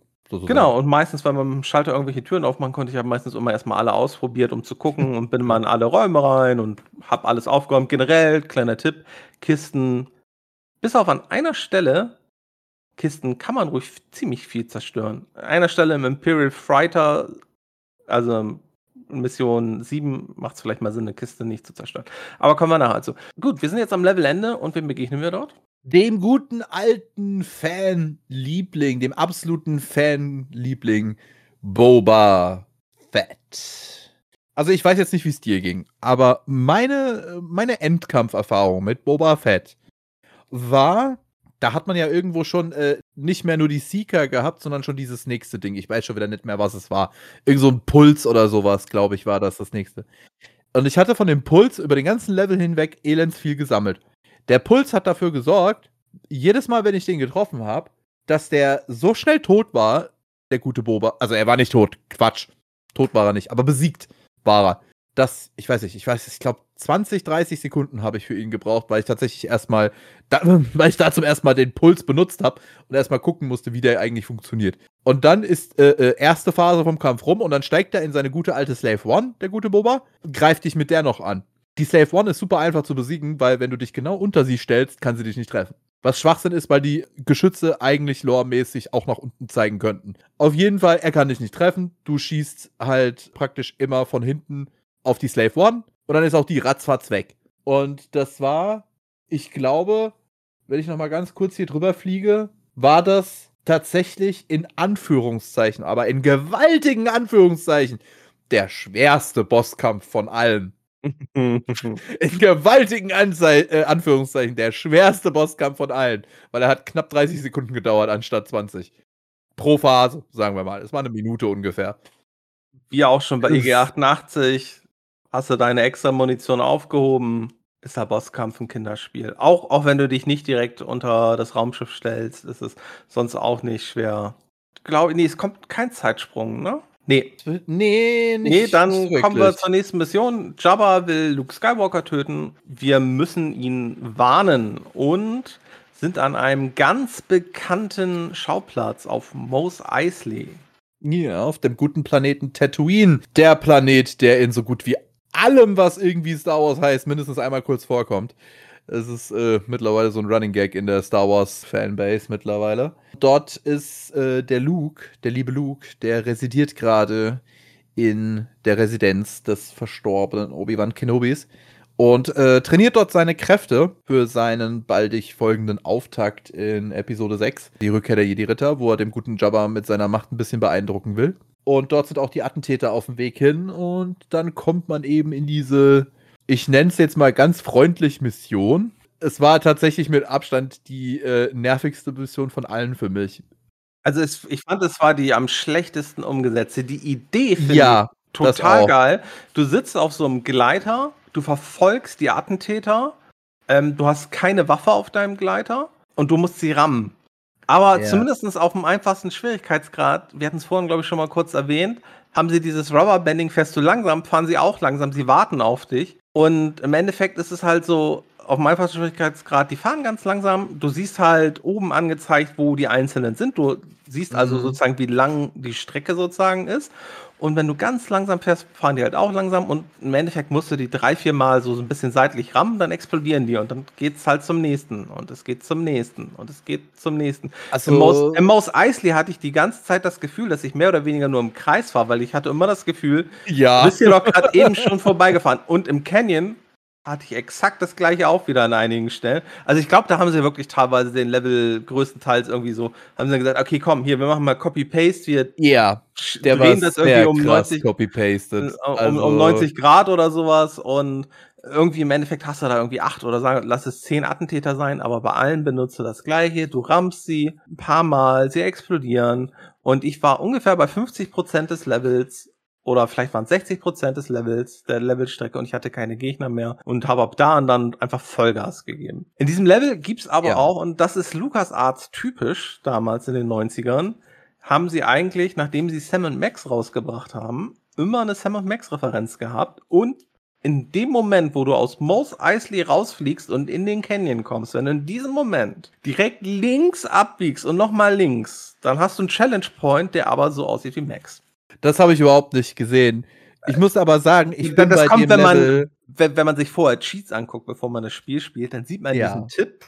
Ich wusste es nicht. Aber als ich dann den Level gespielt habe, dachte ich mir, ja, musst du dir natürlich angucken. aber ich muss sagen, ich bin später dann im Canyon nach Mo äh, Mos Eisley, habe ich dann den letzten weggehabt, den letzten äh, Ja. Attentäter. Und ich bin dann wirklich nochmal komplett den ganzen Weg zurückgefahren. Weil du hast keinen Zeitdruck mehr, sobald die ganzen Attentäter weg sind. Du kannst machen, was du willst. Ich bin nochmal komplett zurückgefahren. Ich habe ja ohne Cheats gespielt, deswegen musste ich halt ein bisschen auf die Challenge Points und die Extraleben äh, gucken. Ich hatte schon auf dem Weg praktisch gesehen, dass da ein paar Challenge Points waren, an denen ich vorbeigefahren bin, auch ein paar Extraleben, wo ich in der Hitze des Gefechts nicht mal eben schnell holen konnte. Ja, und vor allem, wenn du diese Langsamfahrtaktik gemacht hast, dann hättest du, wärst du und kommst da an einige auch nicht ran, weil da musst du dann teilweise über so, äh, über so schrägen rüberspringen und weit genug springen, um dann den Challenge Point oder das Extraleben zu kriegen. Ja, Und und da das brauchst war halt schon super genug Skills, schräg, weil ich habe die, wo du nur über Rampen gekriegt hast, habe ich die Hälfte oder so nicht bekommen. Ich bin so schnell wie ich konnte gefahren und bin trotzdem nicht weit genug gesprungen, um die zu erreichen. Ich habe sogar schon das Googeln angefangen, ob ich irgendwas verpasst habe, ob man mit dem Swoopbike noch irgendwie springen kann in der Luft oder irgend so ein Schwachsinn. Aber es ging nicht. Ich habe voll viele von denen nicht gekriegt. So ein paar, wo du seitlich über die Rampe musstest, um irgendwo an der Seite irgendwo was zu holen, die habe ich alle gekriegt. Aber die, wo direkt über der Rampe waren, keine Chance. Und noch so ewig viele versteckt, wo du echt sagen musst, ich glaube, dass der Level genau darauf auch ausgelegt ist für die Completionists, dass du erst die Attentäter wegmachst und dann nochmal zurückfährst und alle Dinge einzeln holst, weil die waren an so versteckten Ecken teilweise, wo du irgendwie Minimum vorneweg 30 Sekunden verbrauchen würdest, um überhaupt dahin zu kommen, wo das Ding ist und dann nochmal zurück. Also kannst mir nicht erzählen, dass es im normalen Spielflow irgendwie Nee. möglich wäre, die aufzusammeln. Ansonsten, Weil- äh, also ne. das ist das ist definitiv dafür da, dass du als Completionist dir einfach alle holst, weil ansonsten hätten sie es ja auch machen können, du hast den letzten Attentäter getötet, das springt automatisch zum Ziel. Dir kann dann ja auch nichts mehr passieren. Du kannst so fest und so hart und so krass gegen die Mauern fahren, wie du willst. Du explodierst nicht. Das hätte ich mir mal im ersten Level gewünscht mit einem Snowspeeder oder so in manchen Leveln, wo man mit der Outrider unterwegs ist, dass man da vielleicht überall dagegen fliegen kann und nichts passiert. Das wäre schön gewesen. Ja, aber sonst ist das mit Abstand das schlechteste Level. Ist, wie gesagt, es ist schön, dass Ja, sie dieses Element eingebaut haben an sich, aber die Umsetzung war halt echt nicht gut. Und also angeblich hatten sie ursprünglich mal 20 Level geplant, haben dann irgendwie auf 12 zusammengestrichen und dann für das endgültige Nintendo 64-Modul auf 10 sind sie runter. Dann frage ich mich ja, wie die anderen Level ausgesehen haben. Äh, Gab es da nicht vielleicht einen anderen, den man besser hätte nehmen können? Ich weiß es nicht. Aber ja, hatten wir vorhin schon einfach zu viel unterschiedliche Spiele in einem untergebracht. Dann kommt jetzt aber, glaube ich, ein Zeitsprung wieder, oder? Nee, noch nicht. Jetzt kommt nämlich erstmal die Zwischensequenz, in der wir erfahren, was alles Sache ist, in der wir von dem alten Legends-Charakter Prinz Xijor, ich glaube, man spricht ihn so aus, im Spiel wurde er, glaube ich, zumindest so ausgesprochen, äh, oder Xizor, wie er geschrieben wird. Äh, also laut, laut dem Interview Shizor, weil eine, ich glaube, eine, eine der Entwicklerinnen hatte ein, hatte ein, hatte irgendwie einen äh, Freund eine Zeit lang, äh, den sie blöd fand und der hieß irgendwie Shizo, aber halt auch mit X geschrieben und dann das Ohr haben sie dann einfach rangepackt und ich glaube Shizor soll das heißen. Okay. Auf Hab ich jeden in Fall. einem äh, Link zu den Interviews und so Ah, findet cool. ihr üblich bei uns Cool. auf der Webseite. Auf jeden Fall der, das haben wir schon, glaube ich, in einer vorherigen Sequenz erfahren, aber in der erfahren wir jetzt noch ein bisschen mehr über den. Der möchte sich halt die Gunst des Imperator Palpatines erschleichen, indem er halt Luke Skywalker attentatisiert. Und basically ist das ja jetzt alles fehlgeschlagen. Du hast ja jetzt das letzte verhindert. Und die gute Leia, die glaubt, dass das noch nicht das Ende der Attentate von Xizor war.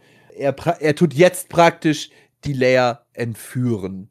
Will sie dann in seinem Palast auf dem Planeten Coruscant äh, praktisch gefangen halten. Wir kommen dann jetzt, glaube ich, schon Nee, Imperial Fighter Suppressor ist erst noch dran, ne? Ich habe schon wieder was Ja. übersprungen. Genau. Verzeihung, es tut mir leid. Ey, manche von den Leveln sind aber auch ein bisschen echt nichtssagend gewesen und in meinem Ja, Hirn auch nicht hängen geblieben. Es tut mir wirklich leid. Heute bin ich ganz schlimm, was das angeht. Also auf diesem imperialen Frachter sollen wir was stehlen und es ist halt wieder ein Ja. Lauflevel. Aber finde ich eher vom, also vom Gefühl her ist er eher an Escape from Echo Base. Also es ist wesentlich weniger sprunglastig überwiegend. Also Ja. du hast, we also ja, du musst auch regelmäßig springen, aber du hast wesentlich weniger dieser Sprungpassagen, äh, bei denen du fluchst, wie auf Gal Spaceport. Ja, ist eigentlich recht unbedeutend, ne? Du tötest die ganze Zeit Imperiale Irgend so ein Ding findest du dann. Irgendwas. Ich weiß gar nicht mehr, was es ist. Irgend so ein Gerät. Technisch Gerät arbeitet gut.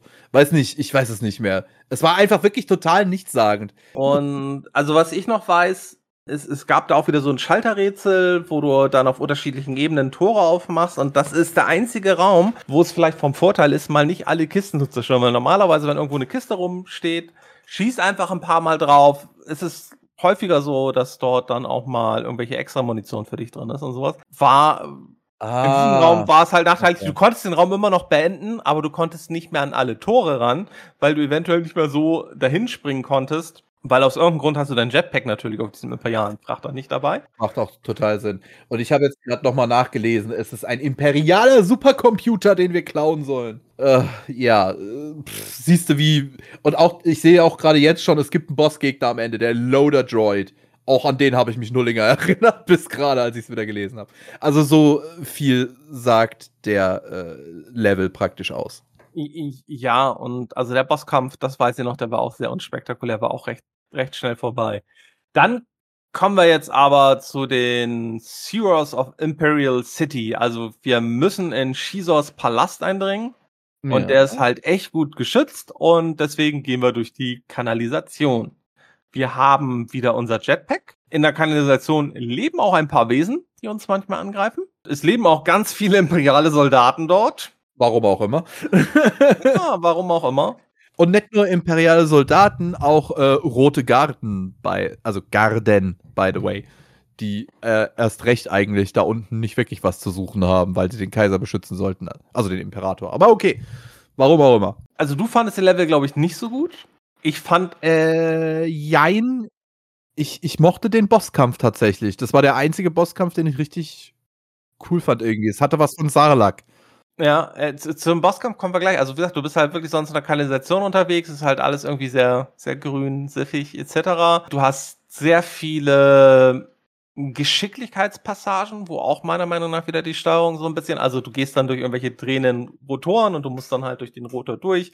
Wenn die Lücke ist, wenn der Rotor halt, der nächste Rotor dich dann trifft, ne, kriegst du halt Schaden und so. Das sind auch alles wieder so Sachen, ah, die Steuerung. Also mit einer guten Steuerung wäre das, wird sich das echt viel flüssiger spielen. So war das immer, fand ich sehr viel. Also ich bin dann teilweise einfach stumpf durchgerannt, weil ich mir gedacht habe, ja, ich krieg so oder so Schaden bringe ich es lieber schnell hinter mich. Der Bosskampf ist aber, gebe ich dir recht, ist gut. Was ist es für ein Bosskampf? Das Ding heißt Giant Dianoga und er ist basically gegen ein sehr Sarlacc-ähnliches Wesen. Die, wo die Episode 6 geguckt haben, dürften wissen, wovon ich rede, vom guten alten Sarlacc. Bloß, dass er halt nicht äh, zur Hälfte unter dem Sand begraben ist, sondern irgendwie zur Hälfte in der Kanalisation begraben ist. Man kämpft basically gegen ein riesengroßes Maul im Boden, wo ganz viele Tentakel und Tentakelaugen rausgucken. Ich fand den Bosskampf an sich cool, weil ich das Monster cool fand, aber eigentlich von der Umsetzung her, gameplaymäßig, war der auch wieder wie der erste Bosskampf gegen den ATST, oder sagen wir mal der zweite, weil die AT-ATs sind ja auch mehr oder weniger Bosskämpfe gewesen im allerersten Level. Also die, diese Dianoga konntest du auch super krass schießen. Also ich habe mich wirklich nicht vom Fleck bewegt. Ich bin kein Meter links, rechts, vor, zurückgegangen, hoch, runter, nichts. Ich habe genau an dem Punkt gestanden, wo der äh, Fight angefangen hat und habe von dort aus geschossen, bis das Viech tot war. Und von daher, gameplaymäßig war der Fight jetzt nicht so interessant, aber ich mochte den trotzdem, weil es hat so ein bisschen doch Abwechslung reingebracht, mal gegen so eine Creature zu kämpfen, anstatt gegen irgendwelche Maschinen immer. Und wenn du so wie ich vergessen hast, dass du neben der Laserpistole noch zwei andere Munitionsarten hast, dauert der Kampf auch ein bisschen länger. Und zwar dauert er bei mir so lange, dass ich zwischendurch auftauchen musste, weil wenn du unter Wasser länger bist, dann äh, hast du nicht mehr genug Sauerstoff und dann musst du ab und zu auftauchen geht eigentlich total einfach mit dem Jetpack. Und auch sonst dem Jetpack, das habe ich in diesem Level auch wieder sehr viel benutzt, weil du kannst gerade durchs Fliegen an sehr viel extra Orte wiederkommen, um dir Challenge Points oder Munition und sowas zu holen. Ähm, ich weiß gar nicht, äh, wie lange hat der Kampf bei dir gedauert? War das auch wieder so ein 20-Sekunden-Kampf? Nee, der hat tatsächlich ein bisschen länger gedauert. Ich glaube, der war auch so. Äh weil, was ich nicht weiß, ob man erst eine gewisse so? Anzahl an Augen abschießen muss, bevor man dann auf den Boss oder konntest du direkt auf den Boss hauen? Nee, auf den Boss direkt ging nicht. Also es musste, glaube ich, immer ein Auge sein. Und also am Mund ist es, glaube ich, Entschuldigung, das ist, ein, das ist ein Münder gewesen, ne, eigentlich. Nee, nee, ja. nee. Äh, wenn du ganz oben standest, an dem Einstiegspunkt, dann hattest du praktisch die ganze Zeit nur die Tentakel und die Augen vor der Nase. Und das Maul unten auf dem Grund hat dich überhaupt nicht interessiert eigentlich. Und du hast, ähm, kann man sagen, die ganze Zeit nur geradeaus geschossen auf Tentakel und Augen. Mhm. Und immer wenn du genug Schaden an den Tentakeln gemacht hast, kam ein Auge hoch. Und wenn mhm. du das Auge getroffen hast, hast du actually Schaden an dem Monster gemacht. Ah, okay. Sozusagen. Ja. Und ja, das habe ich zwei, dreimal gemacht und dann war es schon wieder vorbei.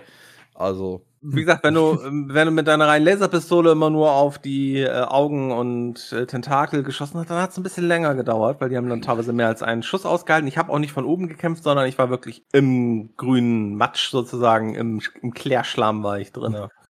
Hast dich in der Scheiße gewälzt. Ja, aber ja, also war aber trotzdem, also ich gebe dir recht, das war jetzt auch nicht ein sonderlich komplizierter Bosskampf, aber hat trotzdem irgendwie Spaß gemacht, weil es halt was anderes war. Es war was anderes, aber das war leider auch alles, was man dem Bosskampf zugute halten kann. Und dann kommt das, was man vielleicht im ersten Moment denkt, das ist jetzt schon der letzte Level. Shizors Palace. Aber der ist mir auch schon wieder so ein bisschen aus dem Gedächtnis geflogen, muss ich zugeben. Ja, es ist halt, äh, du hast viele, viele Soldaten etc. Du schießt dich einfach durch. Und im Endeffekt kämpfst du gegen Shizor und der haut ab zu seiner Raumstation, wenn du ihn besiegt hast. Und auch der Kampf gegen Shizor, der, das war, der hat sich auch mehrere Phasen. Der hat sich dann, du hast, glaube ich, zu Beginn hast du gegen den kompletten gekämpft und dann hast du nur noch gegen seinen dann waren die Beine weg, dann hast du, und dann hast du zum Schluss gegen seinen Kopf gekämpft. Ja, oder? irgendwie so, ja. Das Ding, dieser. Es waren diese mehreren Boss, Phasen. Also ich nenne es jetzt mal ganz freundlich, Boss war einer der wenigen, wo richtig Phasen hatte. Gladiator oh. Droid sagt hier der Walkthrough, den ich hier die ganze Zeit ein bisschen mit offen habe, um überhaupt irgendwie mitzukommen. Ja. Weil äh, es tut mir wirklich leid, liebe Zuhörer, aber das Spiel war wirklich. Also du hast nicht gegen Schießer gekämpft, genau, du hast nicht gegen Schießer gekämpft, sondern du hast halt gegen irgendwie so ein Gladiator-Druiden von ihm gekämpft. Der hat sich immer mehr zerlegt, genau. Genau. Stück Stück. Und, äh, und zu Beginn war das auch noch, zu Beginn hattest du so eine, eine Ebene, wo du gegen ihn gekämpft hast und dann bröckelte da was weg und in der letzten Phase, wo du nur noch gegen seinen Kopf gekämpft hast, dann warst du in so einer Art Maze unten drin, wo er dich verfolgt hat und immer auf dich geschossen hat. Äh, aber in diesem mhm. Maze, und das war ganz gut, zu Beginn habe ich halt dann nur mit dem Laser auf ihn geschossen, weil ich hatte vorher meine ganze geile Munition, hatte ich vorher auf ihn rausgehauen, weil ich halt auch ein bisschen wohl daneben geschossen hatte. Ähm, aber in diesem Maze konntest du halt auch wieder Munition finden und ja, und auch, dann war es halt wieder das übliche paar Schüsse mit der extra, mit der guten Munition und der Kampf hat sich erledigt. Shizor war aber geflohen und wir kommen zur letzten Mission, die halt so ein bisschen für mich. kurz was für den Bosskampf einwerfen. Der Bosskampf war für mich auch eine Erfahrung für sich, weil ich in der letzten Phase, wo es dann nur noch der Kopf war, ich hatte noch Seeker und die habe ich einfach geschossen. Ich habe den Kopf großartig gar nicht gesehen. Ich habe einfach die Seeker geschossen und irgendwann war plötzlich Lebensanzeige vom Boss auf Null. Also, das war auch sehr unspektakulär wieder. Anticlimactic, wie man so schön sagt. Also Shizor äh, ist aber abgehauen und zwar hat er eine Raumstation. Diese Raumstation, zu der fliegst du erstmal an. Du hast wieder zu Beginn Kampf gegen ähm, TIE Fighter und Bomber, die du einfach erstmal wieder wegballern musst. Dann kommst du näher an die Raumstation ran. Dann musst du an dieser die Geschütztürme zerstören. Und anders als in vorherigen Kämpfen hast du hier auch also du siehst auch regelmäßig auch eigene Kämpfer etc., die da rumfliegen und so. Also es ist schon eigentlich ein ganz cooles Battle-Gefühl, finde ich. Aber im Endeffekt bist du wieder der, der die ganze Arbeit macht. Nachdem du schon X, X-mäßig Jäger und Bomber abgeschossen hast, äh, schießt du dann die vier Geschützkanonen ab. Da ist auch wieder ein Sternzerstörer halt. direkt um die Ecke, der da auch mit ist. Aber auch den kannst du eigentlich wieder ignorieren. Wenn du das gemacht hast, kommt der letzte Teil und das ist halt auch Star Wars typisch. Du musst in Tunnel rein, also diese Raumstation hat unten einen Kern drin, den musst du zerstören. Und zu diesem Kern führen halt von vier Seiten Röhren. Und dann heißt, du fliegst wieder in diese Röhre rein, musst so ein bisschen Hindernisparcours in dieser Röhre fliegen, was wieder relativ einfach ist, wenn du absolut abbremst in dieser Röhre. Ich bin auch ein, zwei Mal dabei gestorben, aber insgesamt ist es dann eigentlich gar nicht so wild. Und dann kommst du aus einer Richtung auf diesen Kern an, dann haust du am besten deine ganzen Raketen auf den Kern und dann äh, ist, ist die Seite des Kerns sozusagen kaputt. Ähm, dann fliegst du durch eine andere Röhre raus, ähm, fliegst dann halt wieder dann noch dreimal in die anderen Röhren rein. Du siehst halt auch schon, in welchen Röhren du warst, weil da kommt dann vorne Feuer raus und hast du dann alle vier Röhren beflogen und den Kern kaputt gemacht. Merkst du, dass der Kern gleich explodiert und dass du rausfliegen musst. Dann ist das Spiel vorbei. Es kommt eine Abschlusssequenz, in der eine echt schlechte Lea und ein echt schlecht gerenderter Luke sind, die sich unterhalten. Da ja. haben sie, da haben sie auch ähm, Backup. Also das sind nicht die Originalsprecher, sondern das sind sozusagen deren, ja, deren Sprechdubel. Ja, laut, äh, vor allem bei Luke hat man es krass ja. gemerkt. Die sagen, ja, schön, dass das alles geklappt hat, aber wir glauben, dass keiner weiß, was mit Dash los ist. Zumindest auf dem einfachsten Schwierigkeitsgrad ist es so. Da ist dann äh, praktisch direkt, nachdem die das gesagt haben, nach dem einfachsten Schwierigkeitsgrad halt einfach Schluss. Und äh, der Spieler wird im Glauben gelassen, dass Dash Render, unser lieber Protagonist von Shadows of the Empire, das Zeitliche gesegnet hat. Und Spoiler, der gute Dash Render ist natürlich nicht gestorben. Nur erfahren wir das auf dem leichtesten Schwierigkeitsgrad halt einfach nicht. Auf den anderen drei Schwierigkeitsgraden erfahren wir das aber schon. Da kommt dann raus, dass der Gute sich halt einfach äh, tot gestellt hat, um praktisch The Heat, wie man so schön sagt, loszuwerden, die er jetzt durch alle seine Taten über das Spiel hinweg angesammelt hat, mit dem Black Sun, Schmuggler-Imperium, mit dem er jetzt in den letzten paar Missionen zu tun hat und wo ja auch Prinz Xizor basically äh, der Anführer war. Und mit dem äh, Galaktischen Imperium, wo er jetzt auch so zwei, drei nicht so nette Worte mit denen gewechselt hat über The Curse of the Game. Deswegen faked er seinen Tod auf dem einfachsten Schwierigkeitsgrad gab es aber, glaube ich, auch nach der gerenderten Sequenz irgendwie einen Hinweis noch, ähm, ist, ob man wirklich tot ist. Dafür müsste man die anderen Schwierigkeitsgrade spielen. Um Korrekt, ja. Das dachte ich, das war der Grund, weswegen ich es nochmal gespielt habe. Wir haben jetzt tatsächlich wirklich alle Missionen durchgespielt. Bevor wir jetzt zu unserem eigentlichen Fazit kommen, gehen wir vielleicht mal kurz auf die Wertungen ein. Die waren so durchwachsen. Mm. Insgesamt die Wertung. In der deutschen Presse würde ich sagen, kam das Spiel sogar sehr gut weg. Bei Cult Boy habe ich nachgeguckt für Nintendo 64 einmal 78, einmal 84 Prozent, die PC-Version bei der PC Player 4 von 5, bei der Powerplay 87 Prozent. Also würde ich schon sagen, ist ein ganz, ganz solides Spiel. Wenn man sich so die internationalen Wertungen anguckt, dann liegt die, Nintendo-Version eher so bei 73 Prozent, die PC-Version eher so bei 62 Prozent. Wobei man da halt sagen muss, generell klaffen die Wertungen teilweise sehr weit auseinander Ein GameSpot hat dem Spiel nur 5,8 von 10 Punkten gegeben, PC Zone hat dem Ganzen 88 Punkte gegeben. Aber auch auf der Nintendo-Version ist es halt so, Next Generation hat dem Spiel 2 von 5 Sternen gegeben was ja doch schon ziemlich schlecht ist. Game Revolution C Plus auf einer Score von 1 bis ähm, F. Auch jetzt nicht sonderlich gut. Dann gab es auch dort bessere Bewertungen mit 90% oder auch mit 80er Wertungen. Also es ist halt, es kam sehr gemixt an. Ich würde halt sagen, es ist ja aus, aus heutiger Sicht.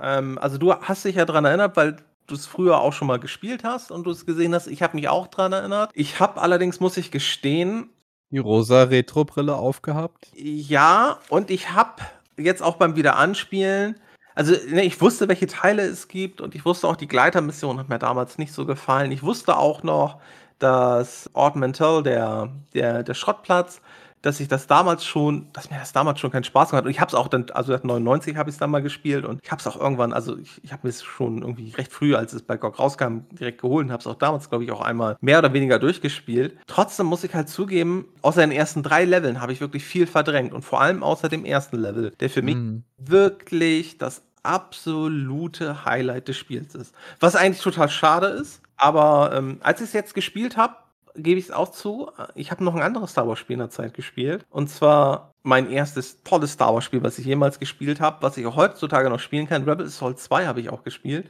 Und es hat mich, ähm, also wir hatten es ja vorhin, ich hatte es ja vorhin schon erwähnt, dass John Knowles gesagt hat, war vielleicht nicht so gut, diese so viele unterschiedliche Spielmodi in ein Spiel zu mischen. Also für mich ist es so ein bisschen so eine Fortsetzung von Rebel Assault 1 und 2. Weil auch in den Spielen, also natürlich komplett anders, weil du dich jetzt frei bewegst. In Rebel Assault, das war ja alles vorgerendert, du hattest nur so minimale Bewegungsfreiheit, du hattest mehr oder weniger einen Film, der im Hintergrund abspielte, worauf dann ein paar Bitmaps sich drüber bewegt haben, auf die du dann geschossen hast und so. Hier war das ja viel freier etc. Aber auch Rebel Assault hatte ja diese ganz unterschiedlichen Arten an Missionen. Auch äh, du hattest Missionen im Weltall, wo du durch Asteroidengürtel geflogen bist. Du hattest Missionen, wo du in, auf irgendwelchen imperialen, entweder imperialen Basen Basen oder auf dem imperialen Frachter warst und wo du halt sozusagen so Moorhuhn-mäßig halt rumgelaufen bist, ne? Da haben halt, ja, wohl nicht Moorhuhn-mäßig. Also, ne, wo du halt immer so feste Kameraperspektiven hattest, wo du dich verstecken konntest, da kamen dann halt immer Gegner rein, die konntest du abschießen und dann ging es weiter. Du hattest auch auf dem, äh, hier auf so einem imperialen Speedgleiten, wie heißen die, diese, die über dem Boden fliegen? Von den Imperialen oder den Rebellen? Von den Imperialen oder, ja, nee, wahrscheinlich von den Rebellen. Die Snowspeeder. Nee, nee, nicht, nicht Snowspeeder. Nee, nee, von den Imperialen. Also diese, die, die Motorräder, die fliegen. Ach so, die, äh, die Speederbikes. Die Speederbikes, genau. Da, danke, fiel mir gerade ein. Du hattest zum Beispiel auch ein oder im zweiten Spiel hattest du, glaube ich, eine Mission, wo du auch auf dem Speederbike unterwegs warst. Und, und so, ne? Also da, äh, und deswegen finde ich, ist das Spiel für mich sehr in der Tradition von Rebel Assault. Ähm, was halt auch Sinn macht, weil John Knowles hat zumindest am zweiten Teil auf definitiv mitgearbeitet. Also es ist natürlich grafisch nicht gut gealtert, ne, weil 3D-Spiel etc. pp. Man, allgemein die Animation, man sieht, das ist wirklich rund, sind sie nicht.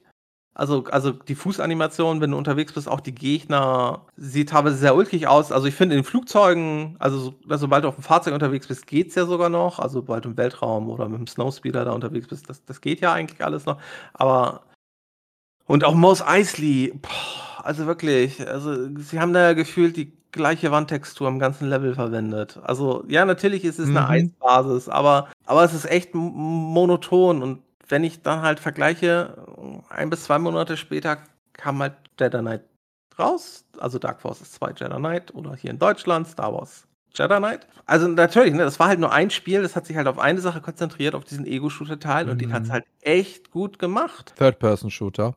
Äh, Entschuldigung, Third-Person-Shooter, aber aber den hat's halt Ja. echt den hat's halt echt gut gemacht und das ist auch grafisch 'ne ganz andere Ebene schon gewesen. Also wirklich also so von den Details in den Leveln und so. Ähm, ich finde aber, gesagt, also der Mos Eisley Level ist da äh, nicht Mos Eisley, Entschuldigung. Der, ähm, Escape from Echo Base, also der auf Hoth, der in dem Eistunnel, wo du rumläufst, das ist wirklich mit Abstand der eintönigste Level.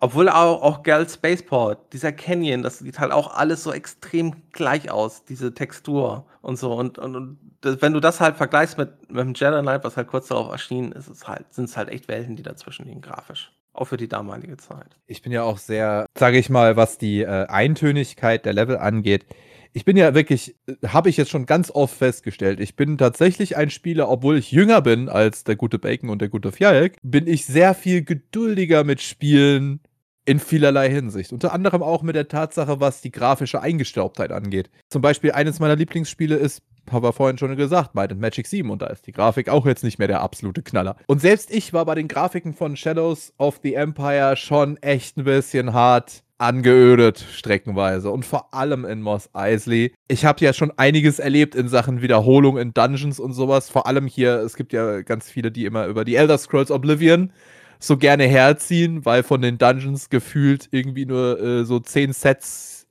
gegeben hat und die alle immer wieder zusammengewürfelt wurden. Ich glaube, die, wo das immer über Oblivion sagen, haben noch nie Shadows of the Empire gespielt, weil der Mos Eisley Level, also Ja. d da kann man ja nicht mehr von Wiederholung sprechen. Das ist ja schon wirklich einfach nur noch ein Einheitsbrei. Ja, du hast 2, weil du bist geht's also du hast dann ja noch den Ja, Canyon. den Canyon und die Stadt, also 2 Einheitsbreie. Okay, gut. 'N bisschen Abwechslung. Oh, wow. Aber man muss halt auch sagen, es ist sicherlich auch der Zeit geschuldet, ne? Es war halt immer Ja. noch, ne, 97, es ist immer noch recht früh, würde ich sagen, in dieser 3D-Area. Also ja, sch schon nicht mehr so früh, aber es ist immer noch noch nicht allzu weit. Sie haben das Ding ja damals für N64, muss man auch berücksichtigen, das war halt auch 'ne neue Konsole. Das war auch ganz spannend. Sie haben da halt auch ein Entwicklerkit von Nintendo bekommen, aber diesen Controller, den mussten sie in irgendwie so einer Box verstecken, damit kein anderer LucasArts-Angestellte, der nicht am Projekt gearbeitet hat, halt sehen konnte, was für einen Controller Nintendo hatte. Deswegen war er an der Box so, so, dass du in diese Box halt wohl mit deinen Händen reingegriffen hast und dann hast, hattest du halt den Controller da halt und dann musst du natürlich auch nicht mehr die ganze Zeit auf den Controller gucken. Ne? Also da war halt auch viel Geheimnistuerei mit bei, was vielleicht auch irgendwie so ein bisschen, vielleicht auch ein bisschen zu Problemen geführt hat. Ich glaube halt, dass das Spiel halt auch insgesamt ein bisschen vielleicht durch die, ja, es war halt ein frühes Nintendo 64-Spiel. Sie kannten diese Hardware noch nicht so gut. Und ich glaube, dass auch deswegen vielleicht auch gerade bei diesen Wiederholungen einiges daherkam, dass sie es halt zu dem Zeitpunkt nicht besser wussten, wie sie mit den Limitationen einer der, der Konsole besser umgehen können. Wie gesagt, zwei Monate später Jedi Knight, guckt man sich das an. Auch dort wiederholen sich natürlich viele Elemente, aber es ist viel detailreicher. Und auch die Animation etc., alles ist, finde ich, viel, viel runder. Aber gut, die haben halt auch nur ein Spiel gemacht und nicht zig Spiele in einem. Und das muss man halt, finde ich immer, auch wenn man aus heutiger Sicht die Shadows of the Empire noch anguckt, muss man das halt immer berücksichtigen. Sie haben mehrere Spiele in einem gemacht und ne, 3D und sie haben halt echt eine hohe Weitsicht gehabt und da mussten sie wahrscheinlich teilweise wirklich andere Kompromisse eingehen. Ich stimme auf jeden Fall auch zu, dass das äh, Spiel sehr schlecht gealtert ist.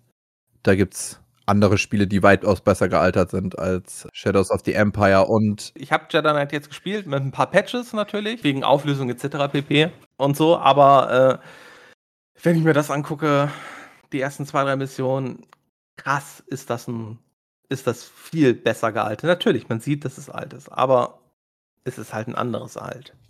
Und ich sage auch, dass bei Shadows of the Empire definitiv einiges besser gelaufen wäre, wenn sie vielleicht diese Voll-Story, die sie ursprünglich im Kopf hatten, gemacht hätten. Aber nicht in einem einzigen Titel, sondern in mehreren Spielen. Meinetwegen sind dann die Spiele, hätten die Spiele dann auch sein können mit verschiedenen Settings, dass du eben in einem Dash spielst als den Läufer, in dem anderen spielst du Dash als den Outrider-Piloten, der die ganze Zeit unterwegs ist. Oder irgend sowas. Aber dieses zusammen Schmurgeln und Mixen von so vielen verschiedenen Spieltypen hat diesem Spiel meiner Meinung nach nicht gut getan. Und meine gute rote, äh, rosa Retro-Brille, die war auch extrem.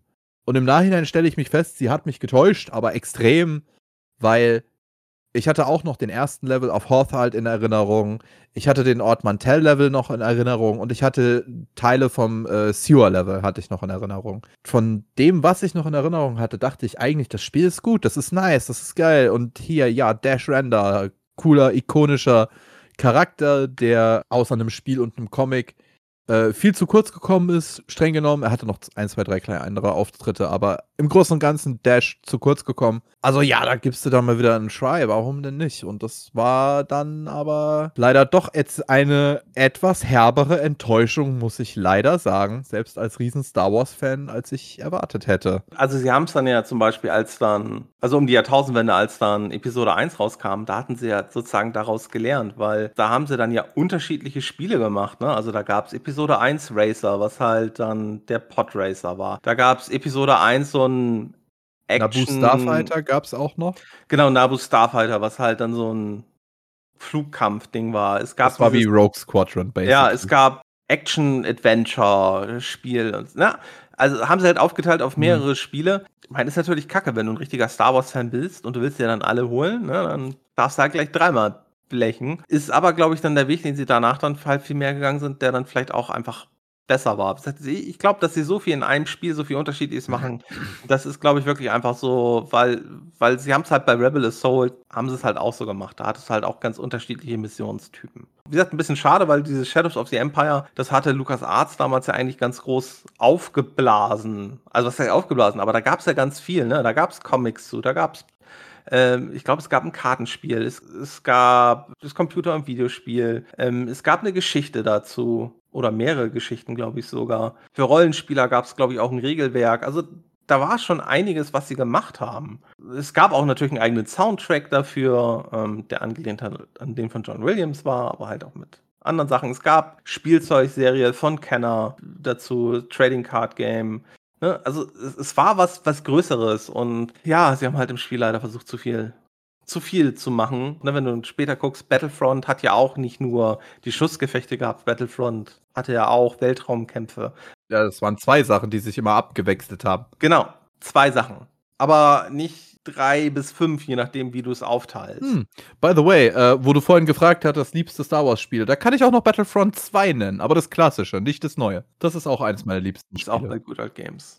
Oh ja. Also eigentlich ein äh, schönes Spiel, aber ich glaube, wir hatten es beide besser in Erinnerung, als es jetzt war. Wobei es, wie gesagt, hauptsächlich, glaube ich, echt am meisten gestört hat, wie die Steuerung und die Bosskämpfe, ja. Generell, das ganze Spiel. Also ich habe selten bei einem Spiel, was ich aus der Retro-Kiste mal wieder ausgepackt habe, so eine, ja, Enttäuschung verspürt, wie jetzt bei Shadows of the Empire. Ich hoffe, dass mir das nicht bei vielen Star Wars-Spielen oder generell auch Retro-Spielen so gehen wird, die ich noch aus der Retro-Kiste ziehe, weil meine Star Wars-Bibliothek, sage ich mal, auf Steam und GOG ist jetzt nicht gerade klein. Und von daher, da sind einige Retro-Games dabei und ich hoffe nicht, dass mir das noch häufiger so geht, weil das wäre wirklich hart ernüchternd.